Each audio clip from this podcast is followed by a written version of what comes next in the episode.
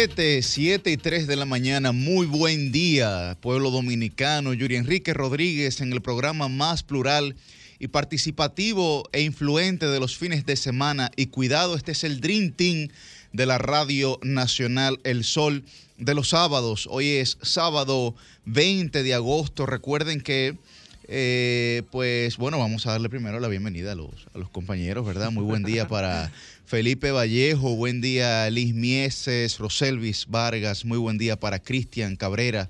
Muy buen día para Susi Aquino Gotró, buen día para Guarocuya Batista Kunjar. Recuerden ahora sí que pueden sintonizarnos. Los saludé, don Felipe. Sí, señor. Muy bien. Buen día.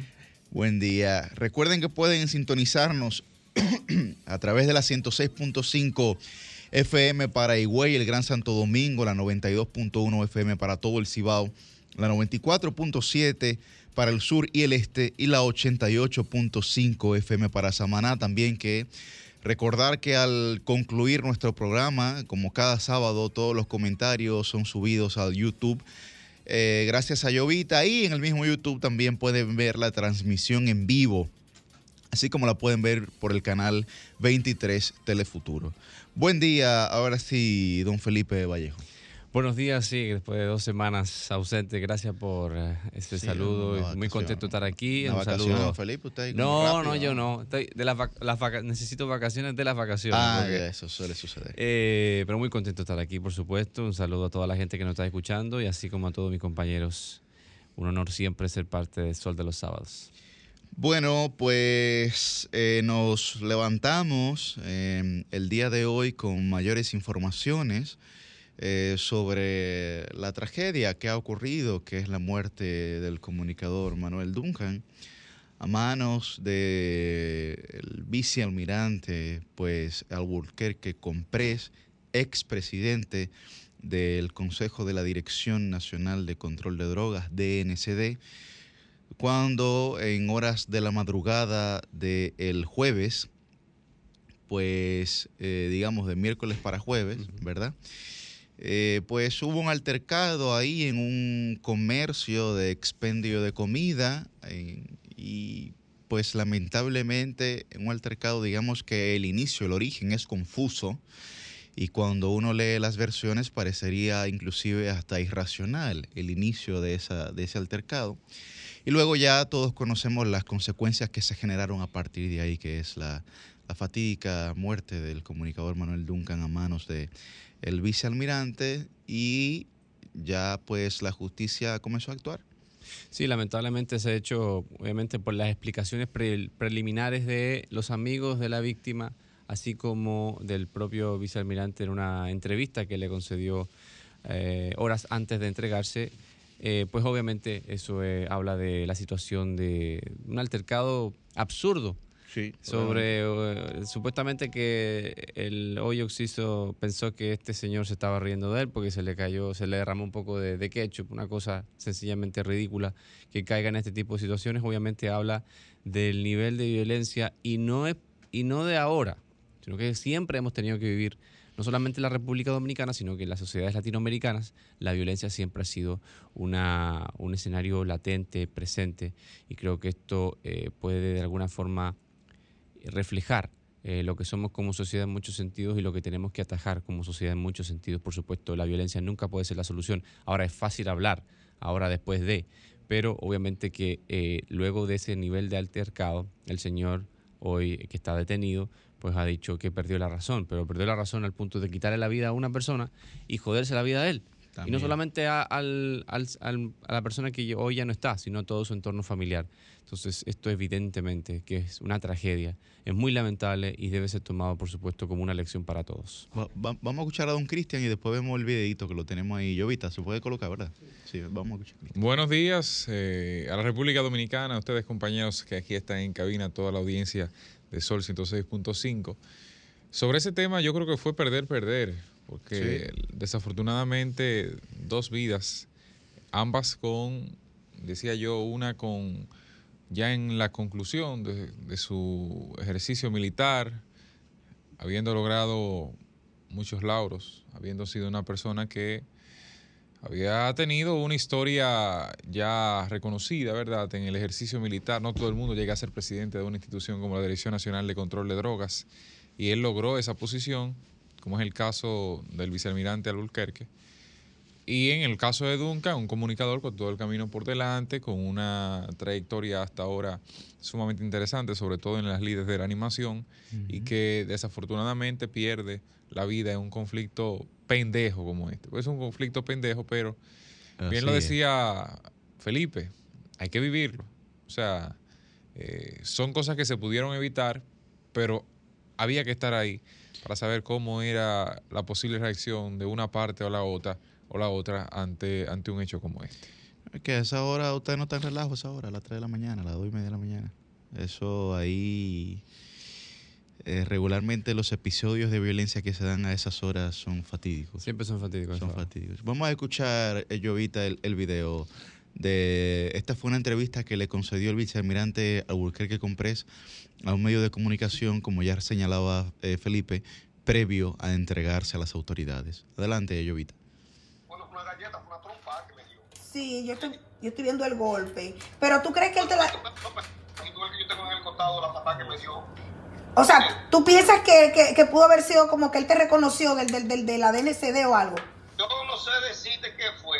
Supuestamente él ni que le cayó cachú en la camisa o en el pichel. Uh -huh. Y él me estaba riendo y él entendió que yo me estaba burlando de él. Tú tienes el lado hinchado. Sí, fue una golpeada que me dio. No fue. ¿Tú me entiendes? Claro. No, una golpeada que me dio. ¿Y a qué hora tú llegaste ahí? ¿Mm? ¿A qué hora tú llegaste allá? Yo estaba cerca de mi casa, fui a comprar dos hot dogs, pues, que me dio hambre, punto. ¿Tú me entiendes? Ok, entonces cuando tú, tú él, él, él, le cayó oye, de que un, un o oye, sea, yo estaba en ferro con, con Sergio Valga, viendo a Sergio Valga. Uh -huh. Y nos quedamos sentados, parados en una mesa, parados, mirando así y hablando y más nada. ¿Tú me entiendes? Uh -huh. Cuando ya yo vi, yo, señores, me voy.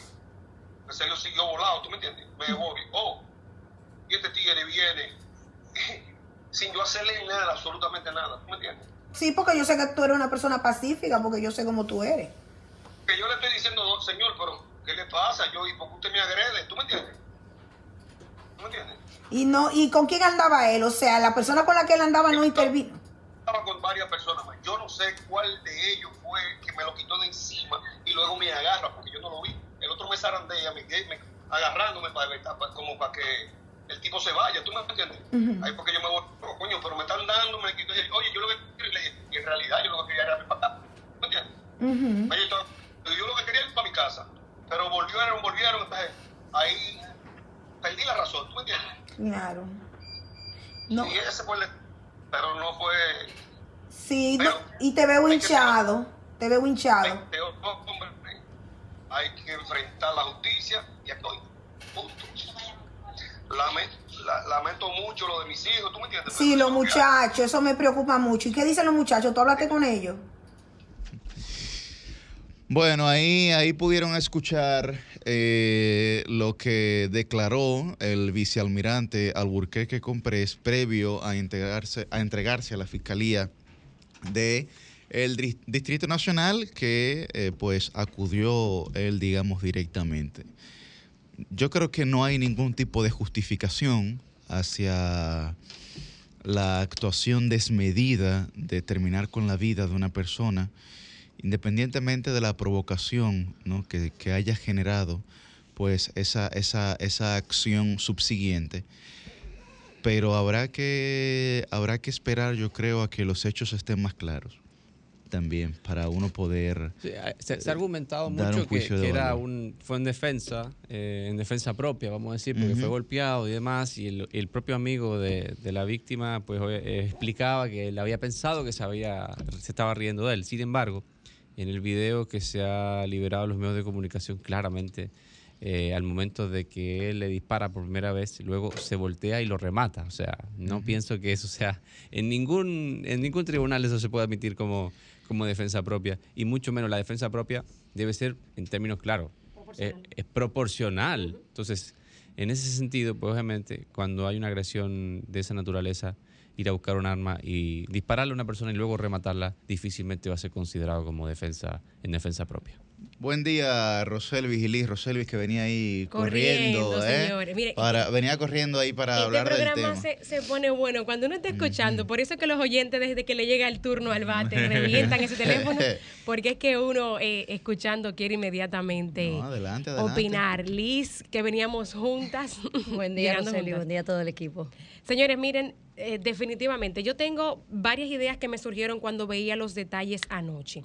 Lo primero es, para dar un poquito de antecedentes del vicealmirante, expresidente de la DNCD, Alburquerque fue, entre todas las posiciones que, que ocupó, estuvo un tiempo al frente de la parte de seguridad del puerto multimodal Caucedo, eh, lo que tenía que ver con la parte de drogas ahí.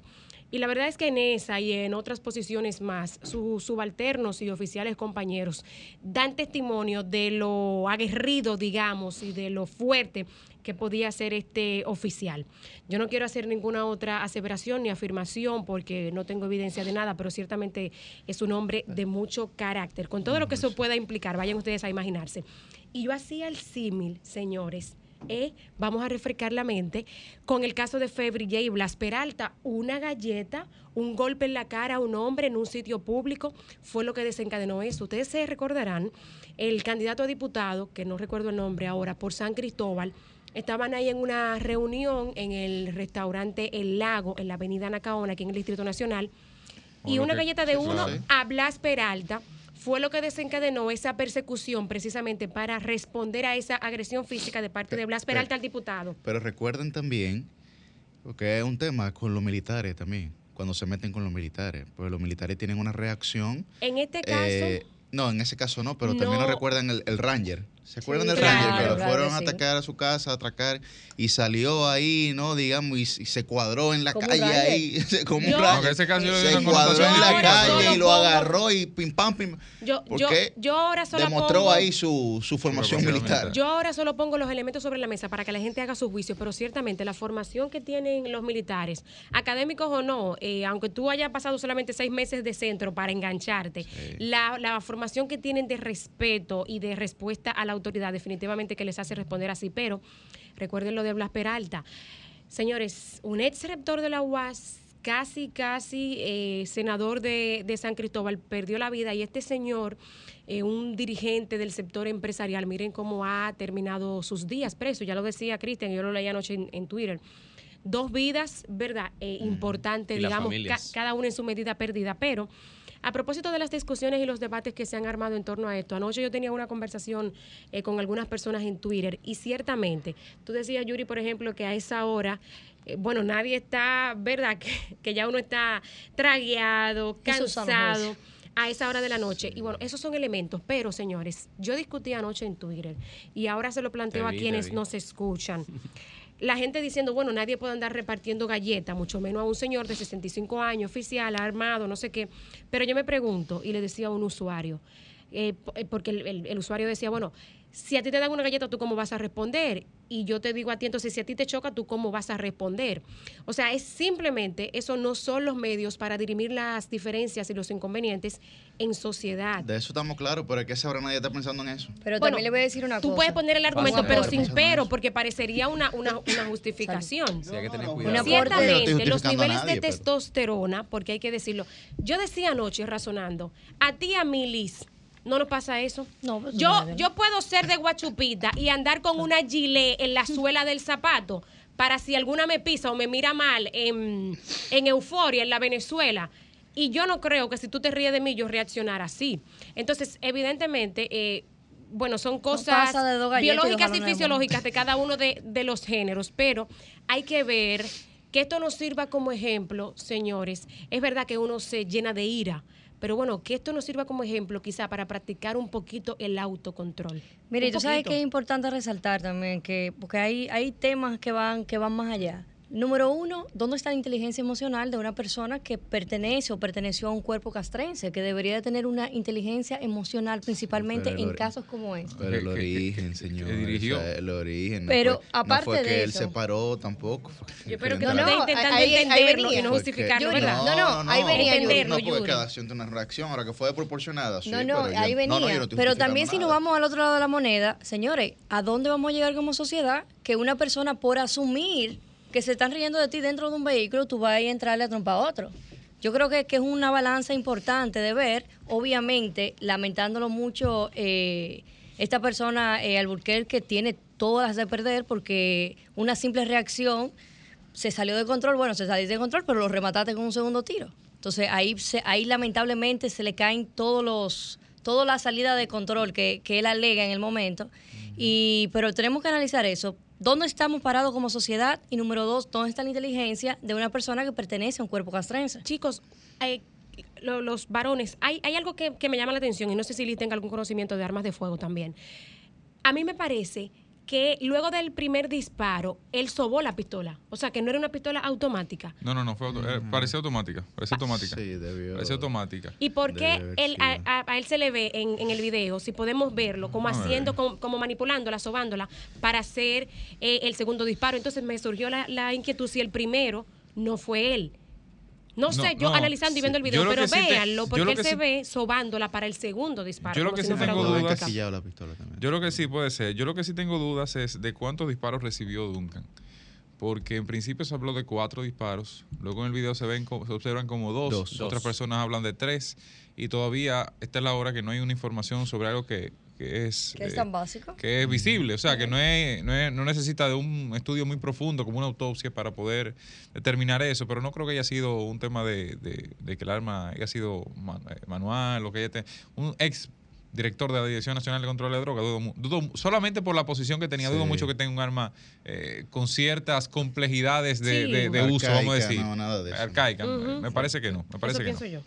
Bueno, eh, esa situación, eh, yo creo que, que la justicia, pues ahí tendrá más que suficientes pruebas eh, documentales y eh, como bien ustedes señalan, según lo que establece el Código Penal Dominicano, pues la, la defensa, ¿no? La, la legítima defensa debe ser proporcional, digamos, al, al, al primer ataque. Es decir, si a usted le van con un bate, usted no puede ir con un arma. Tiene lo que más puede ir con otro bate. ¿No? Para nosotros hablar en términos que colo- oigan lo- coloquiales lo- los aquí. que defienden el, el argumento de que Duncan dio galleta primero, que, que atiendan a lo, a lo de la proporcionalidad, como estamos señalando aquí. Sí, efe- efectivamente. Entonces. eh, Porque es verdad que tú puedes responder. ¿eh? Claro. Sí, sí, no, No, no. claro. No, no, efe- efectivamente, la Hay varios respuesta. elementos que, que bueno, yo Que ahorita que- que en mi que comentario esperar. abundaré un poquito sobre algunas cosas que pasaron antes y después de eso, que, ¿Qué que, condiciona? que vale la pena ¿Usted cree revisar. que condiciona, ¿Qué don Cristian? Yo no, yo no respaldo ninguna de las dos acciones, ni la de Yo Duncan ni la de, ni la de tampoco. Yo. Pero hay cosas que hay que vivirlas.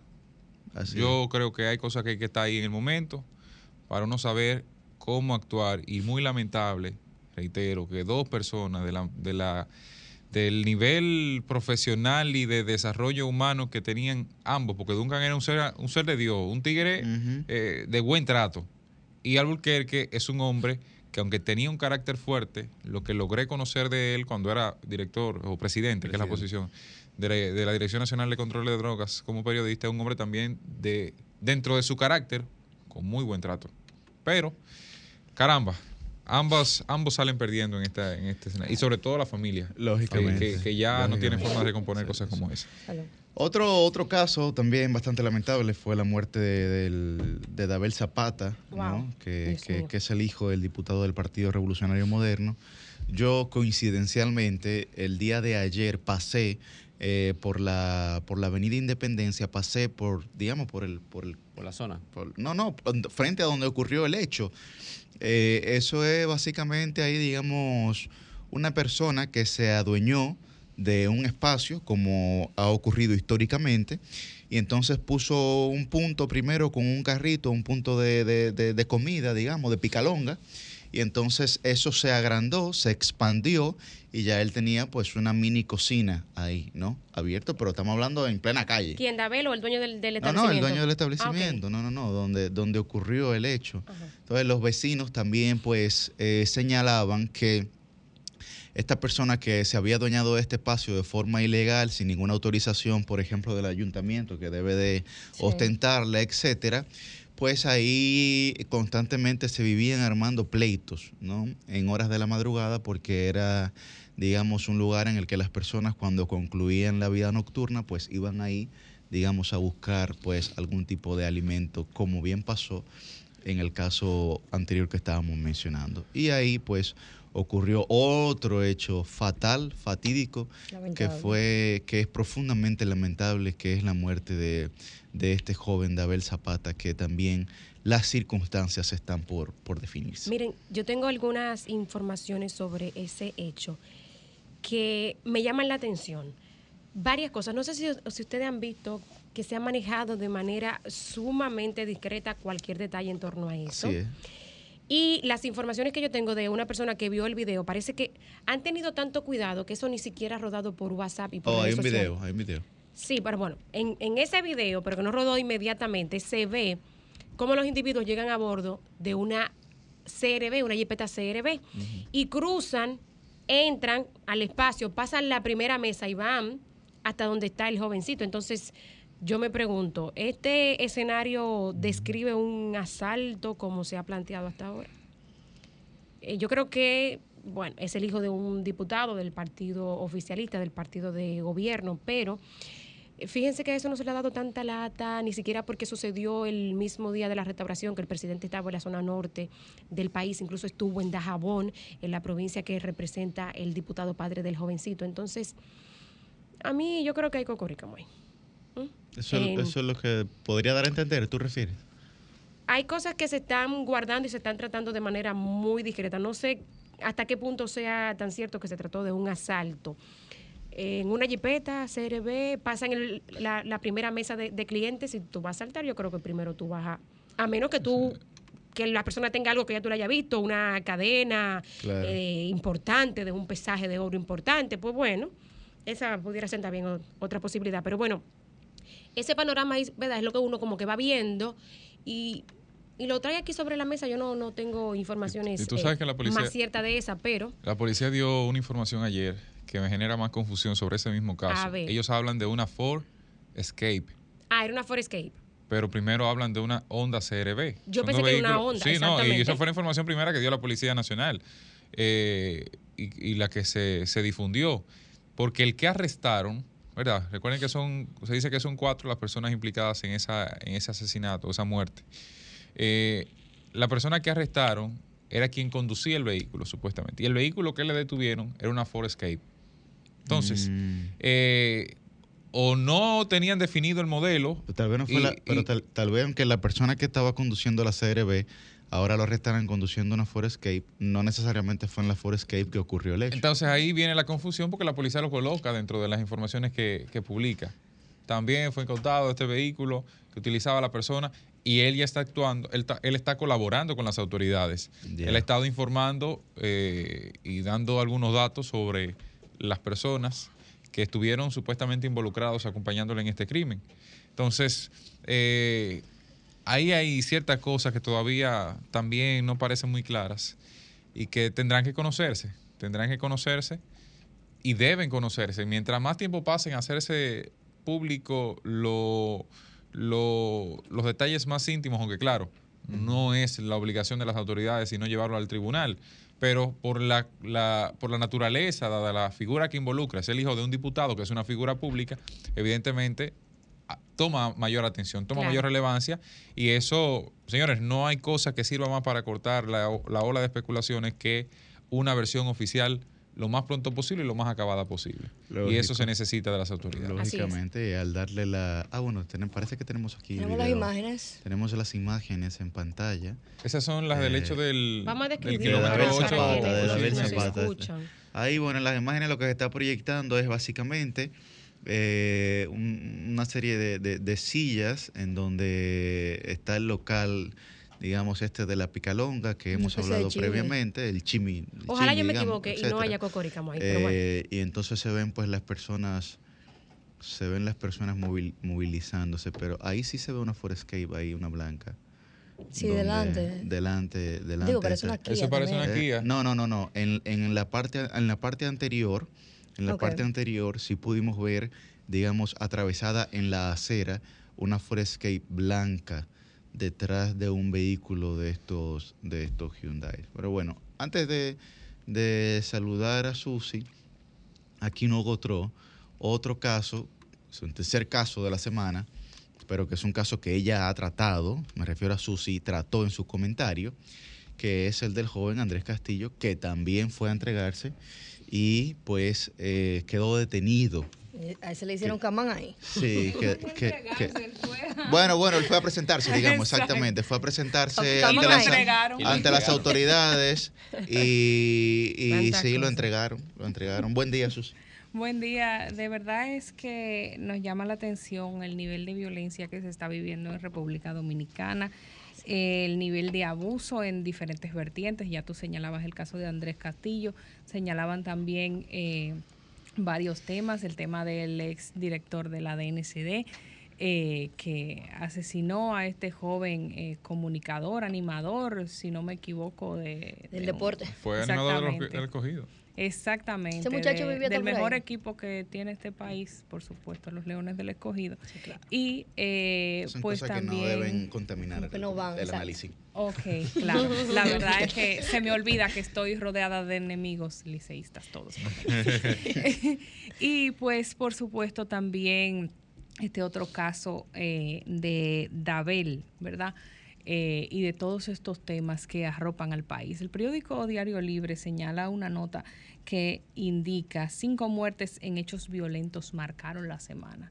Y eso es solo lo que llega a la prensa. Eso es solo las que son de cierto de cierta manera relevantes y es algo que creo que nosotros como sociedad tenemos que revisar no solamente en cuanto a la actuación de los cuerpos del orden que por lo menos en el caso de los temas que tienen que ver con atracos es eh, un punto de acción a tomar por parte de estos diversos organismos que dirigen sino también por parte de las autoridades de salud, de la mirada del gobierno al tema de la salud mental, de la violencia, del manejo de ira, del autocontrol que nosotros como ciudadanos debemos tener de nuestras emociones y de cómo en algunos eh, aspectos eh, de nuestra vida o en algunos momentos más bien quise decir de nuestra vida nos vemos involucrados en eh, escenarios donde podemos eh, perder el control, precipitarnos de una manera que dé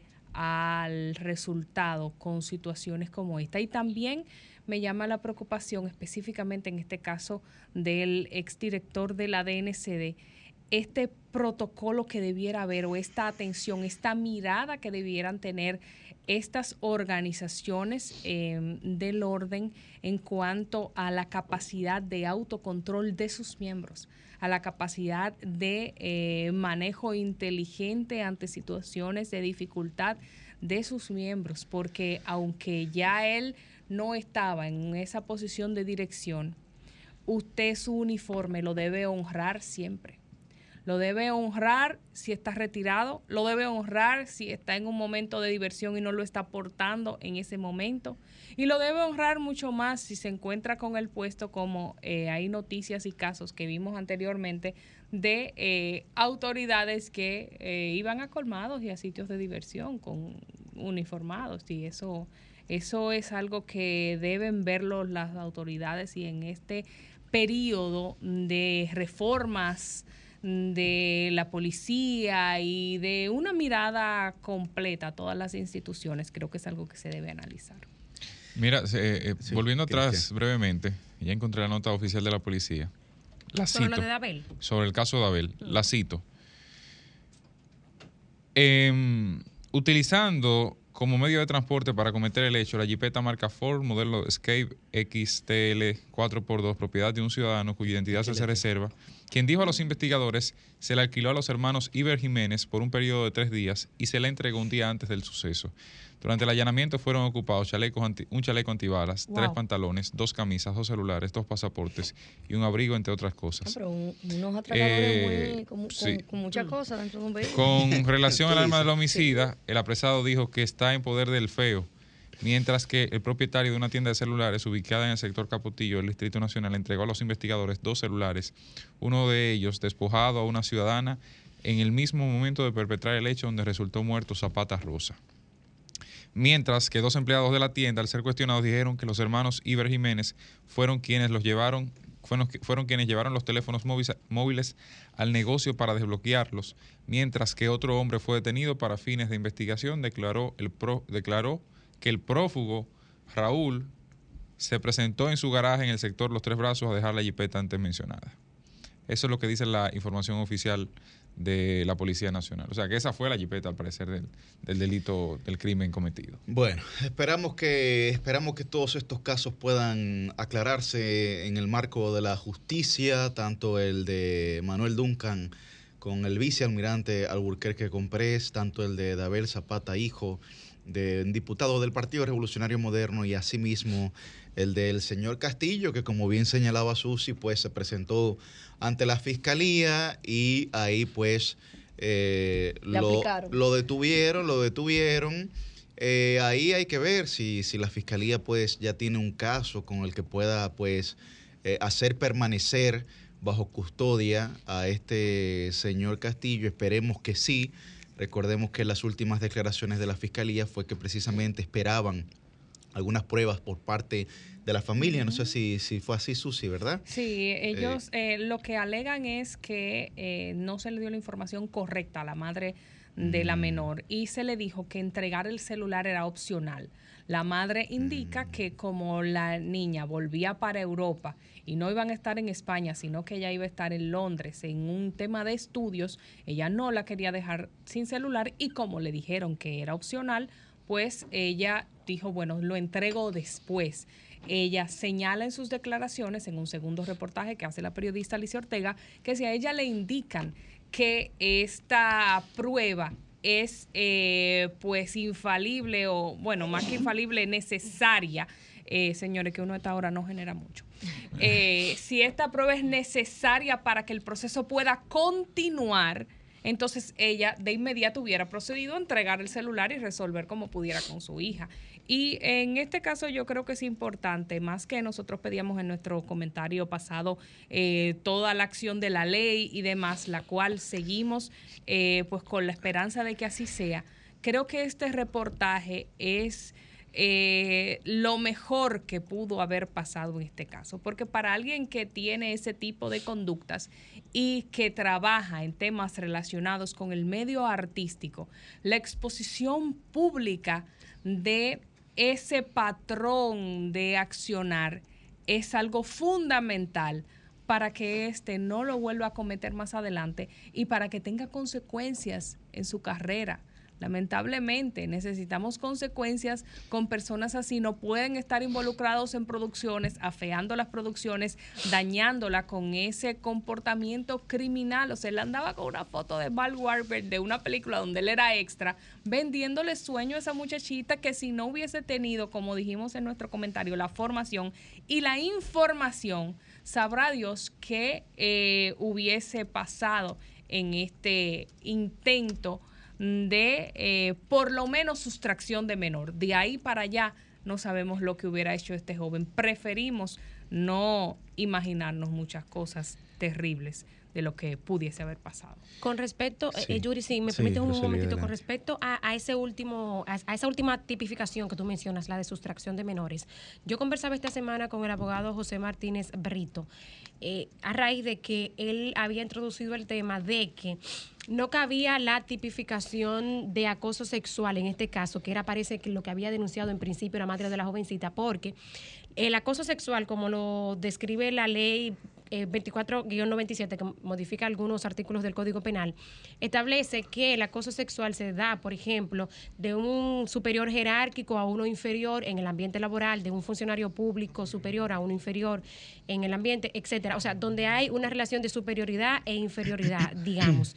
En este caso, Eh, y yo, por ejemplo, le, le decía, bueno, y si él le ofrecía la oportunidad de un papel en una película, él con su experiencia, esto no significa que él tuviera alguna superioridad sobre ella.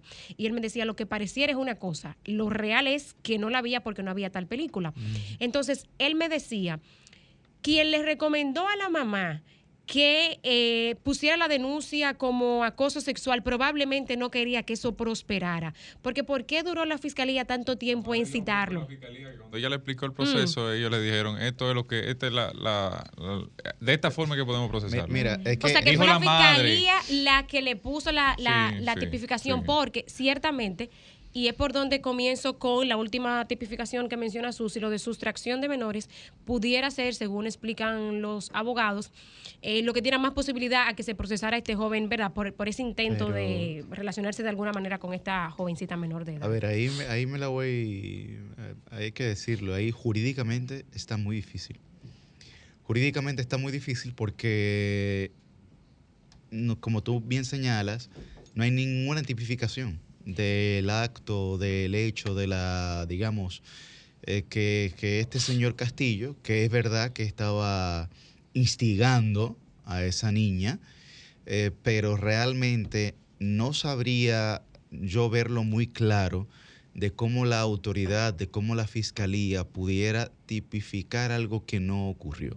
Pero Y que, y que, y que sin, sin la conversación no hay, digamos, eh, algo explícito, una declaración explícita por parte del que vincule algún tema sexual o, o- o de esa magnitud, sería muy complejo. Si todo fue insinuación, es complejo. Pero Eh, tú dices que la madre sería muy- declaró sería muy complejo. que la fiscalía fue la que le dijo que este es el Sí, caso, sí. acoso sexual. Sí. Ah, porque eso nos dice entonces, y es lo que eh, eh, suponía Martínez Brito, que entonces la fiscalía Digo, era la que no tenía fue, parte de lo que fue intención- publicado y testificó Si la es madre en el así, momento. la fiscalía no tenía intención de que eso prosperara, porque acoso sexual está difícil. Lo que- lo- de no, lo que también, lo que también, y disculpa Felipe para darte paso. O hay que ver lo, que ella contó en ese lo que momento. también, lo que nosotros hemos leído No, y escuchado, lo que hemos leído y escuchado es que la propia fiscalía fue que le dijo a la madre que bloqueara a este sujeto, ¿no? En, en el WhatsApp. Pero ¿no? yo me pregunto una cosa. Si eh, jurídicamente es muy difícil de, de darle esa canalización o de que tenga sustento, ¿por qué entonces queda detenido? Yo no sé. Entonces, o el cuento es más corto o más largo en ese sentido. Algo, algo no estamos. Por eso no cuando estamos- comienzo, por eso cuando comienzo a hablar del caso digo, espero que la fiscalía tenga, digamos, una serie de pruebas documentales suficientes como para poder mantener a esa persona Claro, porque Pero si para no- eso son procesos investigativos, Felipe, y las coerciones, para tú darle tiempo a la fiscalía Pero que la, haga su... pero la coerción de la detención debe ser la ulti- el último recurso de decirle eh, que has detenido, queda, queda, porque estas medidas de No, coerción... te pueden, No, te pueden, te pueden conocer por medida- 48 no, horas no, no, y te- solicitan cualquier otra medida. Bien, pero te pueden conocer medida de coerción sobre la base de la ocurrencia del hecho. Exacto. ¿Entiendes? O sea, por ejemplo, en el caso este del vicealmirante le pueden conocer medida de coerción inmediatamente. Inmediatamente. Inmediatamente. Sin acusarlo porque- de nada en esa etapa, sin decir si fue asesinato, efe- homicidio. efectivamente, ¿verdad? efectivamente, pero ahí eh, hay material documental, como es un video, que muestra claramente que el hecho ocurrió. Sí. ¿no? Porque en el proceso la acusación se hace más adelante, Yuri, Efectivamente, ¿no? O sea, efe- Y alegan efectivamente. que en el teléfono hay más eh, conversaciones, más notas de voz y más eh, evidencia de acercamientos de él hacia ella. Sí, O pero sea por eso digo, porque tú instigar a una hay. persona, aunque sea es verdad que es menor de edad, pero tú decirle, mira, escápate de tu casa, Claro.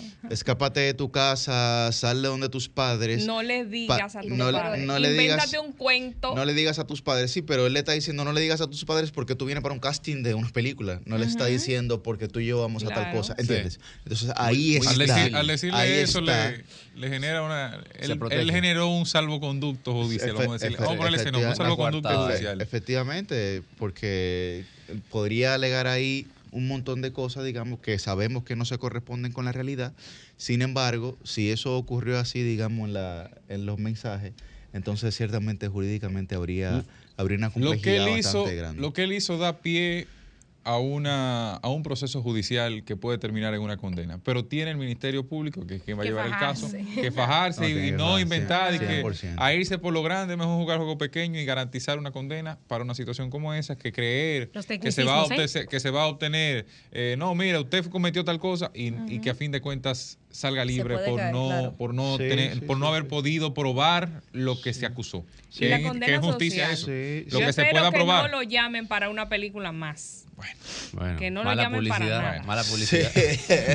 Yo sí espero que Andrés Castillo aquí, ninguna producción que se respete. Tengo amigas queridas que son directoras de casting. Dos de mis mejores amigas son directoras de casting. Y yo le aseguro a usted que por lo menos esas dos no lo llaman para una película. Y, y producciones que se respeten no lo van a llamar más para una película.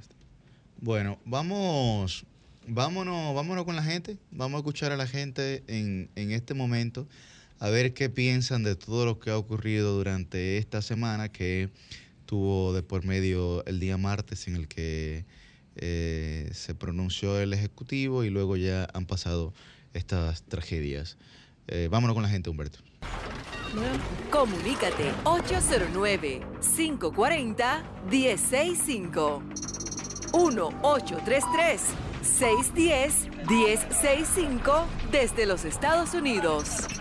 Sol 106.5, la más interactiva.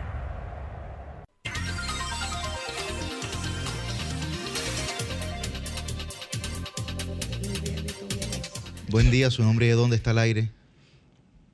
Día, hermano. Adelante. Bueno, ese no es la primera vez, ese actor no es la primera vez, muy seguro, ¿eh? Que, que no hace ese tipo de acción. Y eso es debidamente ya comprobado con esos audios de que ese tipo es un enfermo. Y un enfermo de ese tipo hay que darle cárcel, hermano. El enfermo de ese tipo hay que darle cárcel. ¿A, a cuál tú dices? O es que ese tipo no tiene familia. ¿A cuál no tú dices? tiene hijos. ¿A cuál? Ese tipo es, ese tipo es un criminal. ¿Cuál Amigo, pero ¿de quién es no, que no, no, habla? me imagino que de Luis Almirante. De Andrés Castillo. Ah, no, de Andrés Ah, Castillo, de Andrés Castillo. Ah, Ah, ok, muy bien. de, es de Andrés Castillo, porque Andrés Castillo por lo menos está castrado, que, que no piensa en familia, porque esos audios son, son la incriminación para ese sujeto, no es más que hablar. Bueno, ahí está, ahí está su llamado. Muchas gracias. Buen día, su nombre dónde está el aire. Sí, buenos días, Yuri. Adelante, Buenos días para todos. Buen día. Josecito de los Praditos. adelante, Josecito. Hola, Josecito. Yuri, eh, yo viendo, leyendo ahí algo, veo donde el presidente Leonel Fernández cometió un errorcito ahí. Porque que en el gobierno de él mataban 2.500 personas. En el de Danilo mataban qué sé yo cuánto, menos que lo que mataron en el gobierno de él. En el presidente de Luis Abinadel ah, están preparando una policía para que nada de eso siga sucediendo, sino que la policía eh, sea amiga del, del de Compoblano. Entonces, Sí. lo que yo estaba diciendo el otro día, yo no sé si tú te recuerdas, que la, la, la, la oposición tiene debe de ayudar al presidente de turno a, a hacer una política consensuada, una política que transparente, que si el presidente Luis Abinader hizo algo bueno, él le quede para el próximo presidente que venga de turno. Y, pero que eso no se está haciendo, lo que se está haciendo es haciendo la cosa para que el presidente quede mal y, y, y poder conseguir votos en las elecciones. Así no se puede. Hay que, hay que preparar y que el país, porque es un país de nosotros, esta República Dominicana es de nosotros y debemos mantener la, la, la, la, la categoría. Bien, de- gra- gra- gracias, gracias, Estoy de acuerdo con vámonos, Está vámonos lúcido, última La oposición debe de hacer lo que el gobierno nunca hizo en oposición. Ahora, Buen ¿Por qué día, omitieron su- los datos del gobierno de Danilo y de los primeros tres de Lionel? No, no, desde de Danilo no, no pusieron el tema porque hubo un descenso notorio, entonces nada más pusieron hasta el Ah, 12. Buen día, su nombre y de dónde está el aire. Merán, de aquí de los. Adelante, Merán. Mira, un llamado para el Ministerio de Obras Públicas, está haciendo un trabajo bueno porque ahí en la en las charlas de golf están eh, pavimentando. Sí. Pero aquí en Villamella hay zonas que todavía no ha llegado el asfalto. Y, y ellos han hecho los levantamientos. Lo que queremos es que le den seguimiento para que la gente pueda caminar por ahí. Bien, gracias, gracias Marán. Se- seguimos, seguimos con los, seguimos con los oyentes en un ratito. Ya tenemos nuestra primera entrevista del día de hoy. Con nosotros está Eriden Estrella, que es economista, y él va a hablar con nosotros de un tema bastante interesante, de las criptomonedas. Atención a lo que quieren invertir, ¿verdad? en es un- Santiago es- y por es- Es la es- palestra, un tema de la Es palestra. un ahora tema, sí, sí, sí, que tiene, que tiene algún tiempo, digamos, en crecimiento, que está en boga, que está en la vanguardia y que, y que mucha gente pues tiene bastante dudas sobre esto. Buen día, Eriden. Muy buenos días, la verdad que para mí es un completo honor poder compartir cabina con ustedes y aquí a su orden. Eriden, iniciamos con lo más sencillo, que son las criptomonedas. Aplatana, aplatánalo un chingo. Sí. Lo que pasa es que a veces no todo se puede aplatanar, porque es que Oh, vaya. cripto Ya, ya, ya, ya lo guayamos. Yo, te- yo, tenía, yo tenía aquí 300 pesos para invertirlo, pero ya. Si no me lo de- pueden aplatanar. Pero El- mira, me gustó eso y es cierto, hay que aplicarlo a cierta gente que creen que todo, ¿verdad? el sistema que trata de reemplazar cripto es complejo. El sistema de inversión normal, común, tradicional de un, de un mercado de valores o el sistema de transferencias débito-crédito de SWIFT o de ACH son increíblemente complejos. Pero uno puede empezar a cortar y a definir ciertas cosas entendiendo que las criptomonedas y los blockchains son sistemas de pago, no son sistemas de inversión. Entonces se pueden utilizar para invertir porque obviamente fluctúan de precio y tú puedes ganar ventaja con eso, pero no es la utilidad. No fue para lo que fue pensado. Bitcoin, por ejemplo, es dinero distribuido. Importante. A veces uno quiere hablar de ese tipo de cosas porque la gente quiere un resumen lo más con- condensado posible, pero yo creo que a veces es mejor tú entender la filosofía de una tecnología. Porque si tú entiendes la filosofía de una tecnología, tú no solamente vas a entender el Bitcoin o Ethereum, sino todo lo que esa comunidad de científicos de computación, economistas, financieros, quieren resolver. Y es el hecho de que, en esencia, la libertad de la gente se divide, en tres. Libertad de transporte, libertad de comunicación y libertad financiera. No la libertad financiera la de una empresa normal de, de marketing social ni nada por el estilo. Eh, hay gente que dice que la libertad de transporte está hoy en su peor momento porque para ir a cualquier parte del mundo tú necesitas una visa y un pasaporte. Y créame que hay gente que entiende que eso no es correcto. Segundo, República Dominicana no va a tener problemas serios de aceptar la libertad de tránsito en ese sentido, Sí. porque que es un tema de control migratorio más que de libertad de, cierto. movimiento. Lo que sucede es que los sistemas de control migratorio fueron creados por Europa para impedir, luego de la Segunda Guerra Mundial, que las poblaciones musulmanas llegaran a Europa. Y hay gente que dice, sí, eso fue una solución para ese momento, pero no es una solución para el día de hoy, porque hoy las empresas necesitan talento, número uno en el mundo, y ese talento no necesariamente se produce en Estados Unidos o en Europa. Los mejores matemáticos del mundo son asiáticos todos en el día de hoy. Pero Entonces, voy cortando. Libertad de comunicación. Hoy día tenemos sistemas de comunicación que son increíbles. Pero que no hay forma de yo enviarle un mensaje a ustedes sin que un tercero lo pueda ver. Y las tecnologías que hay desarrolladas para eso, por ejemplo, como WhatsApp, tienen un sistema de encriptación que es básicamente un engaño. Vaya. Cualquier persona, cualquier institución De gubernamental, gente están mandando- el mismo Facebook les da las llaves de desencriptación para ver nuestras conversaciones. Eso no es correcto. Libertad financiera. La libertad financiera está en su peor momento, porque la libertad financiera se define como la capacidad que puede tener una persona que ganó un dinero de manera honrada de enviárselo a otra persona. Y aquí es donde viene un tema muy importante. Para lo cual se vaya a utilizar ese dinero no es cuestión del Estado. Si esta persona quiere gastarlo en lo que sea, debe de poder gastarlo. Y punto. Entonces, en el sistema económico tradicional, eso es prácticamente imposible, no se puede. Entonces, cripto, Bitcoin, Ethereum, son diferentes tecnologías enfocadas en resolver la privacidad de las transacciones del dinero. Países como Venezuela y Cuba tienen afluencia de, de llegada de recursos por esa vía para sus nacionales. Claro que sí, hoy día la capacidad de mantener de proteger el, el ingreso per cápita venezolano ha sido fundamentalmente por personas jóvenes que han, que han sido, eh, que han adoptado este tipo de tecnologías. Y créeme que la verdad es que el- el problema en Venezuela ha salido de la palestra de los medios de comunicación en los últimos años y ellos se han abocado también a no publicar información, pero yo te puedo decir que Venezuela debe de tener 8 o 9 años con la inflación más alta del mundo. Eso lo- eso- Eh, eh, es, estamos hablando de 15 millones por ciento de devaluación de su propia Sí, sí, moneda. sí, sí. Y a veces tú quieres comprar un celular en el día de hoy y hoy te dan un precio, supongamos 130 millones por un celular, y tú vas al otro día y muy posiblemente no, consigas los 130 millones de, de- de bolívares. Posiblemente al otro día no lo puedas comprar porque ya subió de precio. Roselvis. Eriden o Eriden. Eriden. Eriden. Eriden.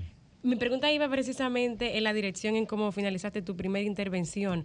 Tú decías en principio, eh, hablabas de la filosofía de las criptomonedas y decías que eh, su finalidad inicial no era la de la utilidad. Y yo quisiera que pondieras un poquito más en ese sentido sobre la filosofía y, y la intención inicial, digamos, de, de las criptomonedas. Ya decías tú el tema de, de la libertad económica y la privacidad, pero si pudieras abundar un poquito más en ese sentido para que la gente pues entienda que su digamos, intención inicial no es la utilidad, como decían en, en- en principio. Su intención inicial no es la inversión. La inversión. La- Es ser la- un la vehículo- inversión, exacto. Es, Ujú. es ser un vehículo de pago. Bueno, eh, la filosofía que entiende que las tres principales libertades que tiene un ser humano están en su peor momento histórico, se llama criptoanarquismo. Es una corriente de pensamiento artístico, tecnológico, científico, que en ciencia de la computación, en la gente que trabaja desarrollando tecnologías computacionales, aplicaciones, software, tecnología, networking, o sea, networking de literalmente de, de redes de comunicación, eh, han trabajado para poder desarrollar más tecnologías que sean P2P o de persona a persona, en donde yo puedo tener un servidor o un celular, por ejemplo, y yo puedo enviarte a ti de forma directa, sin tener que enviárselo a una red celular, cualquier tipo de información, dato, dinero, video, texto, y que si es interceptado, sea muy difícil poderlo hacer. ¿Están mal los que invierten hoy en día en criptomonedas? Que lo ven como una inversión, no como un método de pago, como tú bien señalas. Cometen un error. Atención a lo que... A- Ahí es donde viene una, una pregunta de, de que es, un, es, es- es difícil de responder, pero te puedo decir lo siguiente. Si tú inviertes en cripto, sobre todo en Bitcoin, Bitcoin tiene el fundamento de detener la inflación. Me explico. Tú tienes dos tipos de dinero. Tienes el dinero tradicional, común, que se llama fiat money, o dinero fiat, dinero de confianza. Peso dominicano, dólar estadounidense, euro europeo.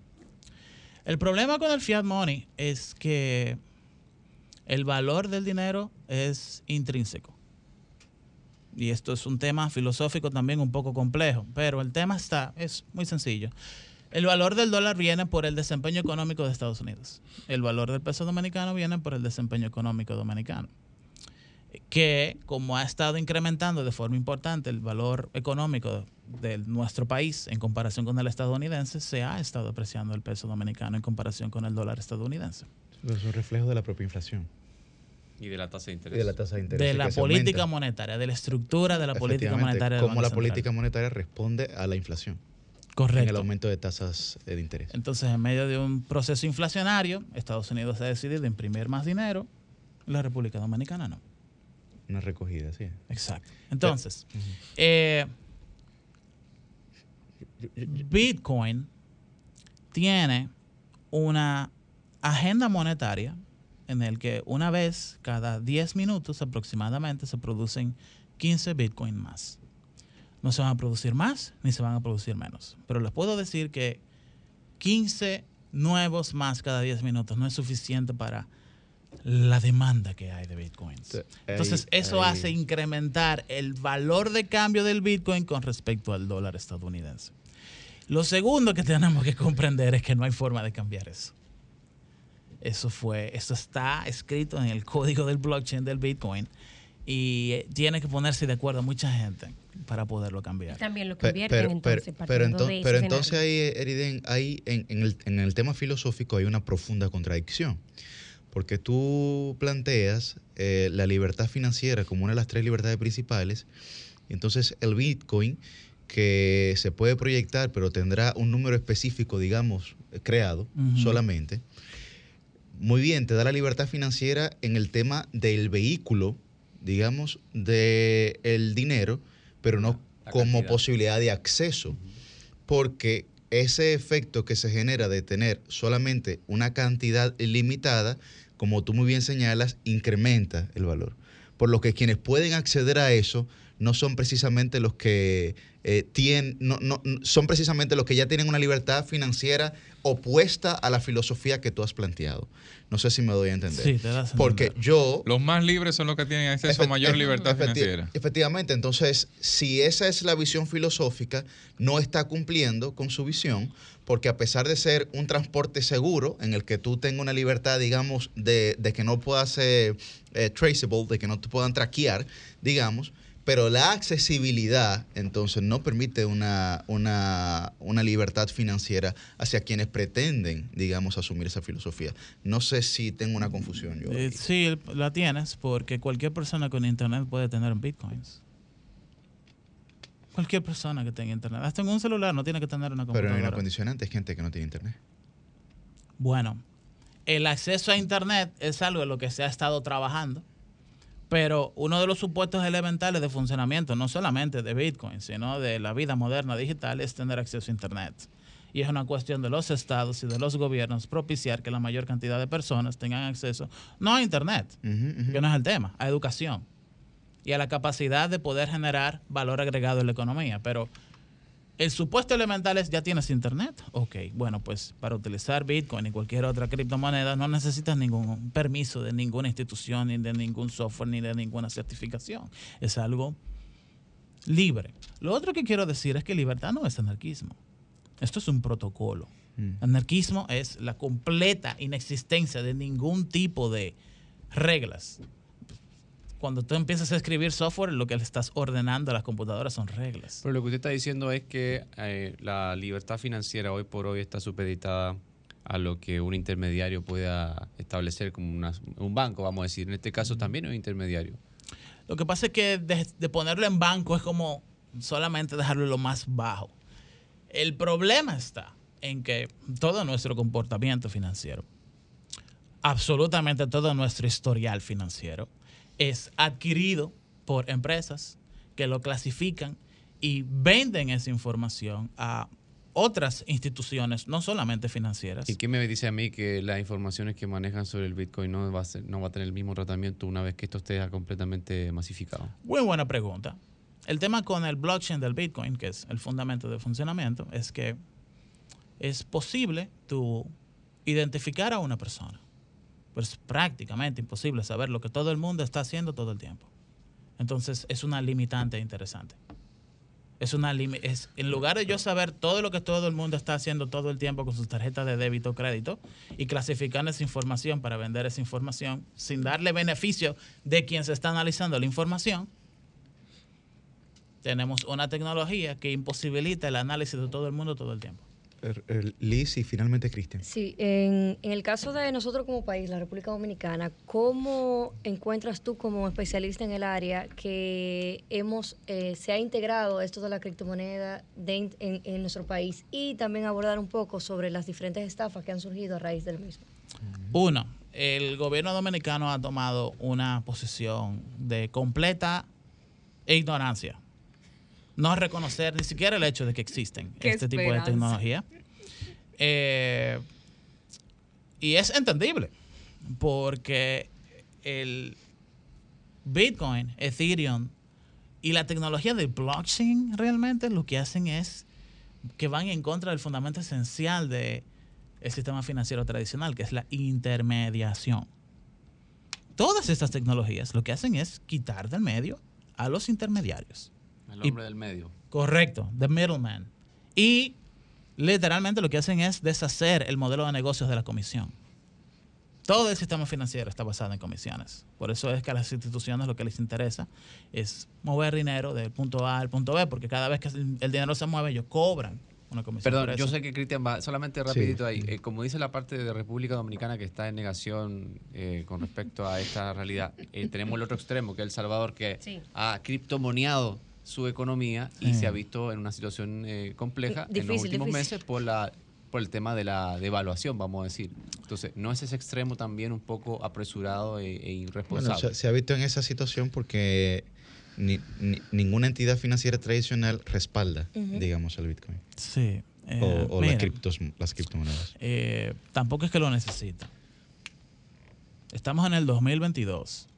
Bitcoin es del 2008 y ha recorrido todo un camino en el que la tecnología ha mejorado muchísimo. Antes tú hacías una transacción y la transacción duraba 15 minutos. Hoy día tú haces una transacción y la transacción si dura dos minutos está durando mucho. Pero en comparación tú tienes SWIFT, que es el sistema de, de mensajes financieros internacionales donde tienes que pagar 30 dólares por transacción y quizás en 24 horas se hace. Es mucha la diferencia. Eh, terminando con el tema dominicano, yo creo que se está desaprovechando mucho una oportunidad de desarrollo.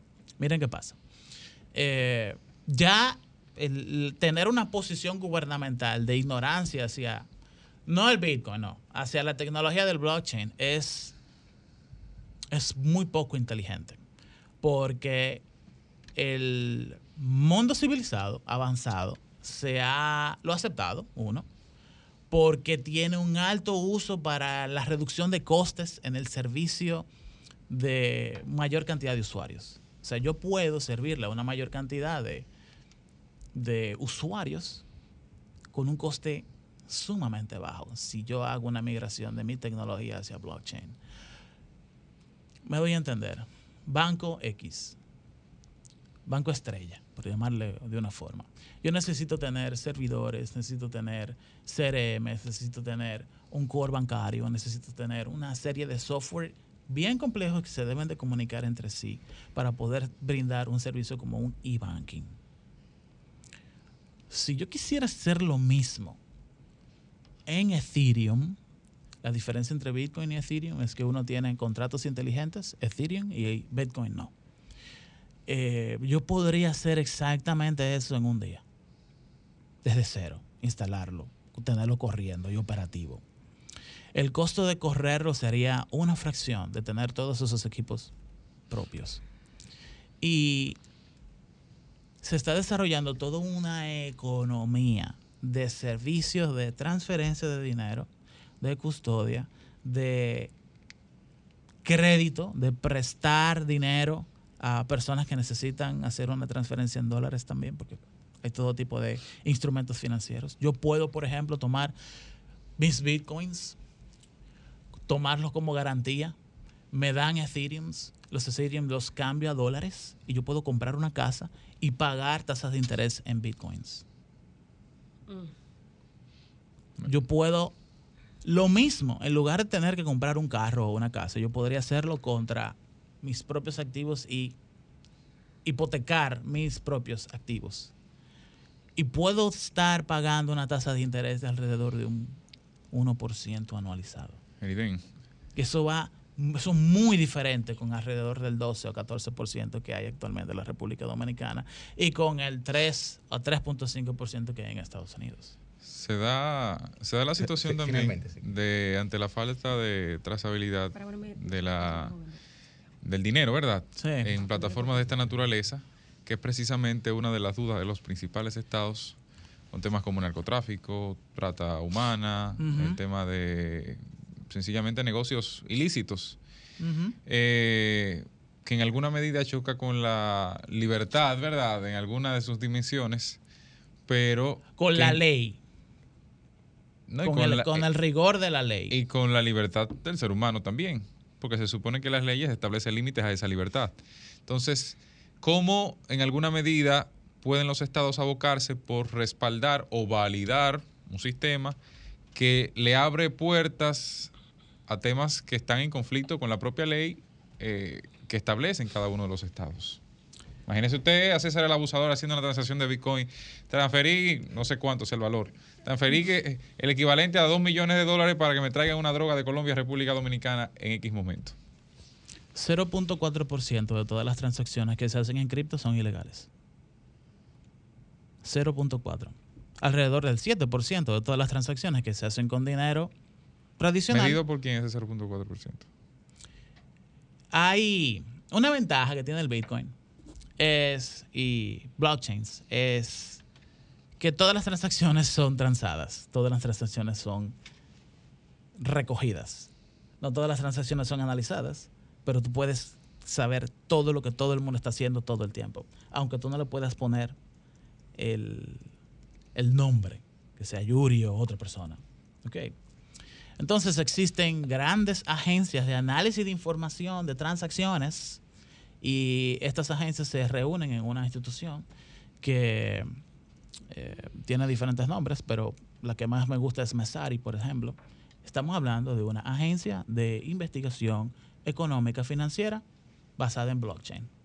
Ellos hacen lo que hace The Economist, ellos hacen lo que hace PricewaterhouseCoopers, ellos hacen lo que hacen eh, Deloitte, por ejemplo, pero en cripto.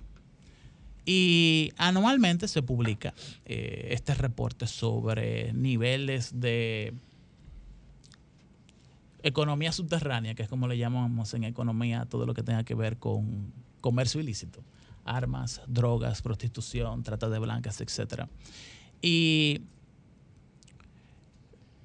la cantidad de transacciones que se dan hacia wallets, hacia direcciones de cuentas en Bitcoin o en Ethereum, de instituciones o de grupos que públicamente tienen sus, sus, sus wallets publicados para que todo el mundo les pueda donar por X o Y razón, es 0.4%.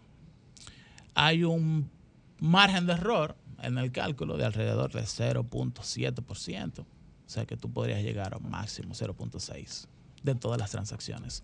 Cualquier otro argumento que te diga no, porque la mayoría de las transacciones no está basado en un análisis transacción por transacción. Pero precisamente, si un punto A o un punto B hace una transacción, el punto B no necesariamente sabe que yo soy ven- vendedor de drogas, por ejemplo, o que yo soy traficante de armas, porque no tengo, no hay, La proveniencia del dinero. no hay el, no la proveniencia, el destino. Procedencia. Bueno. Eh, eh, eh, no hay quizás el, el- el cómo llegar a esa, a esa persona que sí recibe dinero por X concepto. No, no, no, mira, déjame explicarte algo.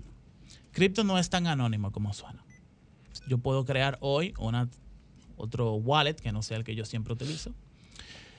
Pero donde yo hago esa transacción, que es en mercados como Binance, como Coinbase, como etcétera, etcétera, etcétera, esas instituciones están obligadas por ley a reportar quién es que está detrás de esas transacciones. Y toda esa información llega al final a un gobierno.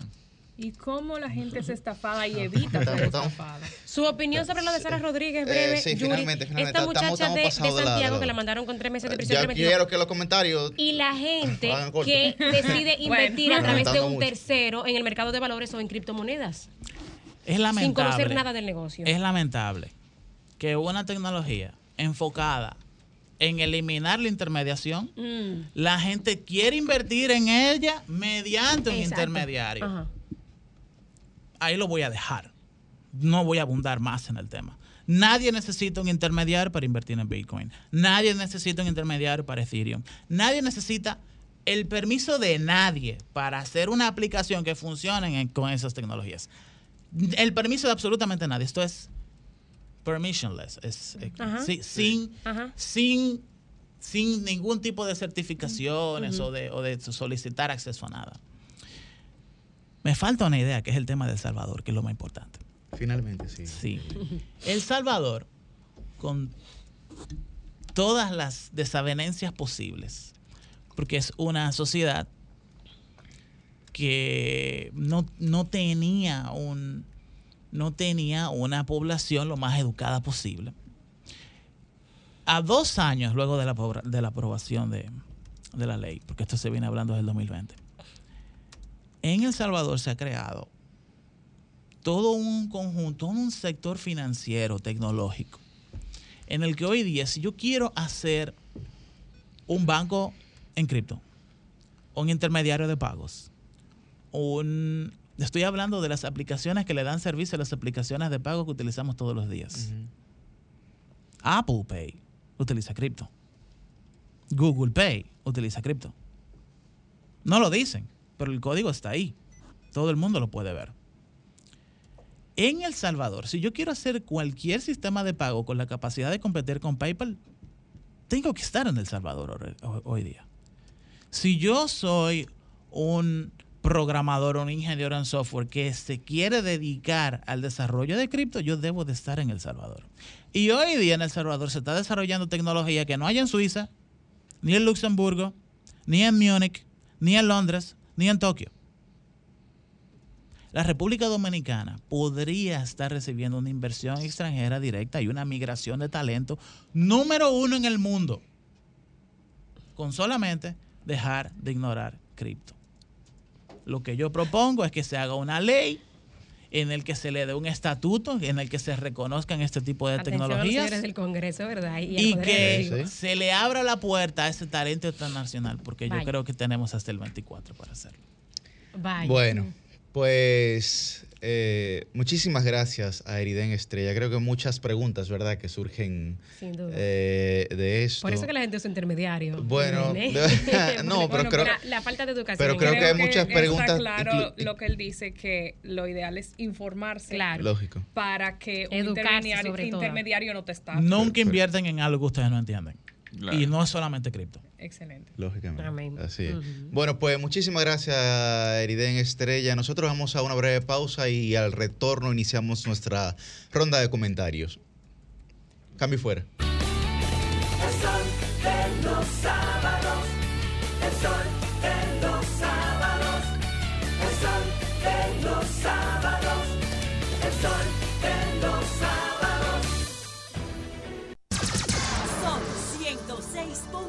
106.5.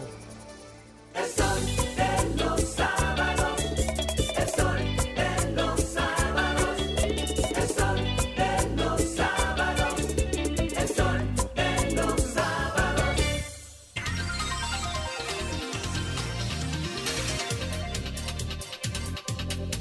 Bueno, a las 8 y 21 de la mañana iniciamos nuestra ronda de comentarios y ahí eh, nuestro abridor estelar es el periodista joven. Muy buen día, don Cristian Cabrera.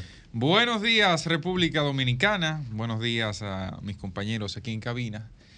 A todos aquellos que están en sintonía con nosotros. Miren, hay algunos datos sobre lo ocurrido la madrugada del, de ayer, ayer 19, cuando Manuel Duncan perdió la vida, a eso de las 2 de la mañana. Desafortunadamente, hechos de esa naturaleza, nadie los espera, y mucho menos con las figuras que resultaron estar involucradas en el acto. Sin embargo, miren, de buena fuente he sabido cómo ocurrieron algunos de los hechos que precedieron a esta situación y quisiera compartirlos con ustedes. El vicealmirante Alburquerque, de la Armada de la República Dominicana, pasado presidente de la Dirección Nacional de Control de Drogas, estuvo compartiendo, bueno, en el video incluso que presentamos hace algunos minutos, él explica que estaba compartiendo en Ferro Café con algunos amigos y de ahí, una de la mañana y algo más, salió del espacio a retirarse. Estaba con altos niveles de alcohol, estaba borracho. Y de ahí sale a su casa acompañado con una persona cuyo nombre omitiré, porque no tiene vela en este entierro, que fue a llevarlo a su casa precisamente por los niveles de alcohol que, que él tenía en su cuerpo. Es cuando, supuestamente, al llegar a su casa, este toma nuevamente su vehículo y se va a, a la avenida Rómulo con, con Núñez de Cáceres, que es donde se encuentra el negocio donde consumió los alimentos. Y es cuando viene el choque entre, entre Duncan y él, todo esto porque Duncan también estaba borracho, junto a algunos amigos. Y los informes toxico- toxicológicos pueden hablar de ambos, aunque en el caso de Félix es un poco más complejo porque duró más de 24 horas eh, o habría durado más de 24 horas para poder realizarse ese análisis y ya es tiempo suficiente para que el alcohol salga del cuerpo. En ese tiempo algún rastro puede quedar todavía. Y eh, resulta que finalmente sucedieron las cosas así. Duncan se molesta cuando se burla eh, Félix Alburquerque con y reacciona airado diciéndole, hermano, usted se está burlando de mí, ¿por qué razón? Y eso, eh, a eso le contestó de mala forma el vicealmirante y es cuando le da el golpe, le dice, suéltame en banda y reacciona con el golpe. Luego de eso, entonces, el vicealmirante incómodo va a su vehículo, Duncan, que andaba acompañado, borracho también, reitero. En el caso de, del vicealmirante, estaba tan borracho que eh, se le estaba cayendo también la comida en el piso, según el relato al que tengo acceso. Y es cuando va a buscar el arma, Duncan observa eso, se esconde en un negocio que está posterior, en la misma Núñez de Cáceres, en dirección hacia la 27, digamos que a dos o tres locales de donde estaba, donde estaban comiendo. Recuerden, hay una- heladería antes, hay un comedor chino y hay un, hay un local donde hay varias plazas. Es el donde el video retrata, es en, en una esquinita que hay entre el comedor y el local, o sea, la plaza comercial. O sea, no fue ahí mismo, fue a unos 80, 100 metros de distancia eh, entre el lugar donde, donde en principio estaban. Y el general va, el vicealmirante va detrás de él. Incluso en el video se nota cuando él corre y, lo, y le pasa. Y es, y Duncan parece que se entendió más fuerte, no sé, lo abraza o intenta abrazarlo para dominarlo. El general se suelta, un hombre con entrenamiento militar muy bien formado en el ala militar, con decenas de cursos y especializaciones en esa área. Bueno, logra zafarse, le dispara y entonces ya cuando se retira, le da el segundo disparo. ¿Dónde viene el problema ahí en términos jurídicos? Bueno, quizás con el buscar el arma, y de eso debe haber pruebas porque toda esa zona es muy vigilada, muy vigilada. Estamos hablando de la Nuña de Cáceres con Rómulo, una zona meramente comercial. Al frente de donde estaban comiendo hay una plaza de las más importantes del país. Eh, al buscar el arma, eso puede complicarle la escena judicial para que el hecho sea juzgado como asesinato. Eso lleva pena de hasta 30 años de prisión. Pero eso era salvable con una buena narrativa. Lo que no es salvable es el segundo disparo que le da, que obliga a generar un discurso en esa dirección. Pero yo quisiera que antes de finalizar el comentario veamos un conflicto que tuvo el general Alburquerque, que por cierto, cuando estaba en la academia, cayó preso por supuestamente matar a un compañero de labores. Y eso se borró de todos los informes. Eso hay que buscarlo por ahí. Eso hay que buscarlo. Esa información la obtuve yo de un oficial que compartió espacio con él y se formó con él. En entrenamiento militar. Y pasó algún tiempo en prisión en la Victoria. Eso tiene que ser aclarado. Porque eso puede empañar o puede hablar de un precedente. Pero en el año 2019, siendo él todavía presidente de la DNCD, y me confirman si tienen el video aquí, él dio unas declaraciones sobre el caso de Montecristi y la droga que le pusieron a los peluqueros allá. Vamos a escucharla. procesos investigativos van a ser desvinculados de la institución y si no, en su defecto también, eh, la, di- la Dirección Nacional de Control de Drogas se va a reservar el derecho de accionar legalmente contra las personas que difundieron el, el referido video para crear una mala percepción ante la ciudadanía. General. Sepan todo el mundo, sepa la ciudadanía entera que no vamos a permitir absolutamente nada negativo que vaya a crear incredulidad dentro de la ciudadanía. General, no es la primera vez que Ahí en ese mismo video, él dice, un poquito más adelante, no vamos a permitir que comunicadores que tienen la intención de manchar a la institución manipulen videos. Usted sabe cómo terminó el caso. Ese caso de Montecristi, de lo que le pusieron la droga en la peluquería, a fiscales, a gente de la Dirección Nacional de Control de Drogas. Es muy lamentable que una figura como el vicealmirante termine su carrera militar y de vida incluso, porque por, ligera que sea la, sentencia que pueda tener en este caso, debe ser una sentencia superior a los cinco años, es muy lamentable que termine su carrera de esa forma, por actitudes y comportamientos que exhibía desde que inició su carrera militar. Un hombre que dice ser cristiano y con un carácter muy fuerte, pero que parecía también de buen trato, y eso lo dije en un momento.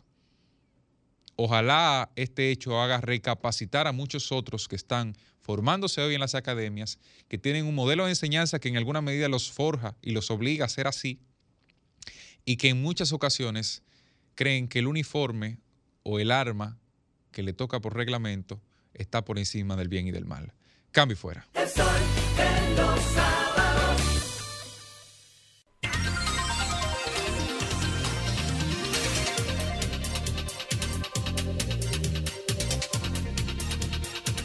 Bien, a las 8 y 29 de la mañana continuamos nuestra ronda de comentarios y es el turno de don Felipe Vallejos. Muy buen día. Buenos días, gracias. Eh, señores, la agenda está claramente copada por estos lamentables hechos de esta última semana, tragedias que lutan al país y estremecen en muchos sentidos.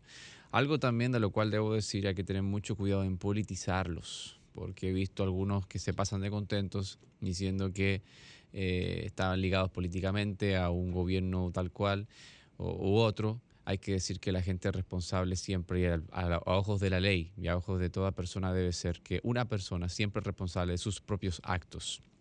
Dicho esto, quiero tratar algo que ya he tratado en otras ocasiones, pero creo que sin embargo debo reiterarlo por lo que hemos visto en los últimos días con respecto a la rendición de cuentas del presidente Abinader, su segunda rendición de cuentas de este año llevada a cabo en Santiago de los Caballeros el pasado 16 de agosto y lo que he considerado el talón de Aquiles en términos de gestión, en términos eh, de gestión del gobierno del presidente Abinader, la comunicación.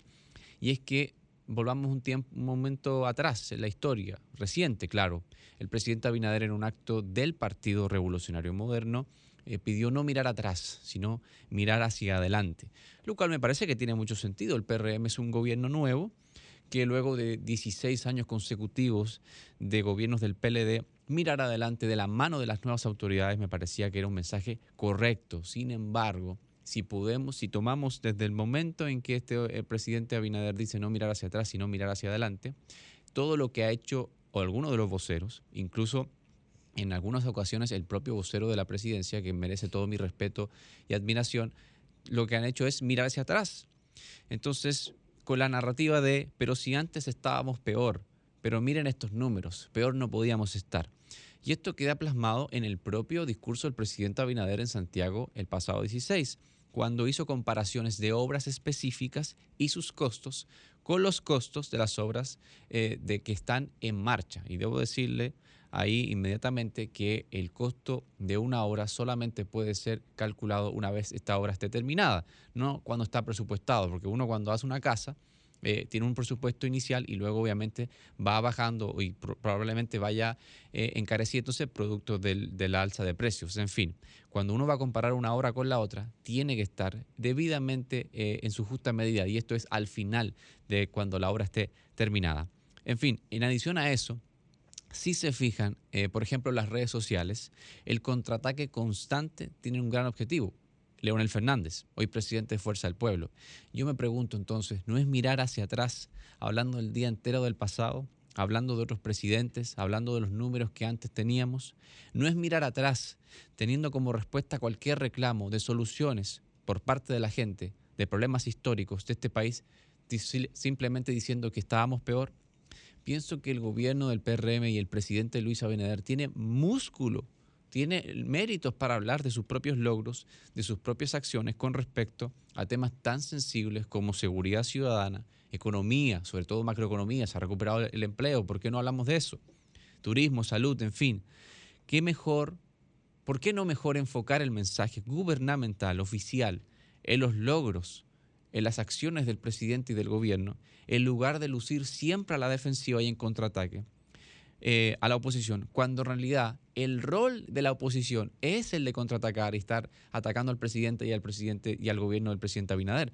Por- porque pareciera en muchas ocasiones que es, es el, el gobierno el que se, se viste de opositor y el opositor el que se viste de oficialista cuando debe ser completamente a la inversa. Entonces, esta narrativa de que antes estábamos peor me parece un error táctico, se puede revertir, pero es un error táctico insostenible y con escaso efecto, porque luce la defensiva cuando el gobierno debe luchar siempre por primar en la agenda pública con sus propios números, con sus propios logros.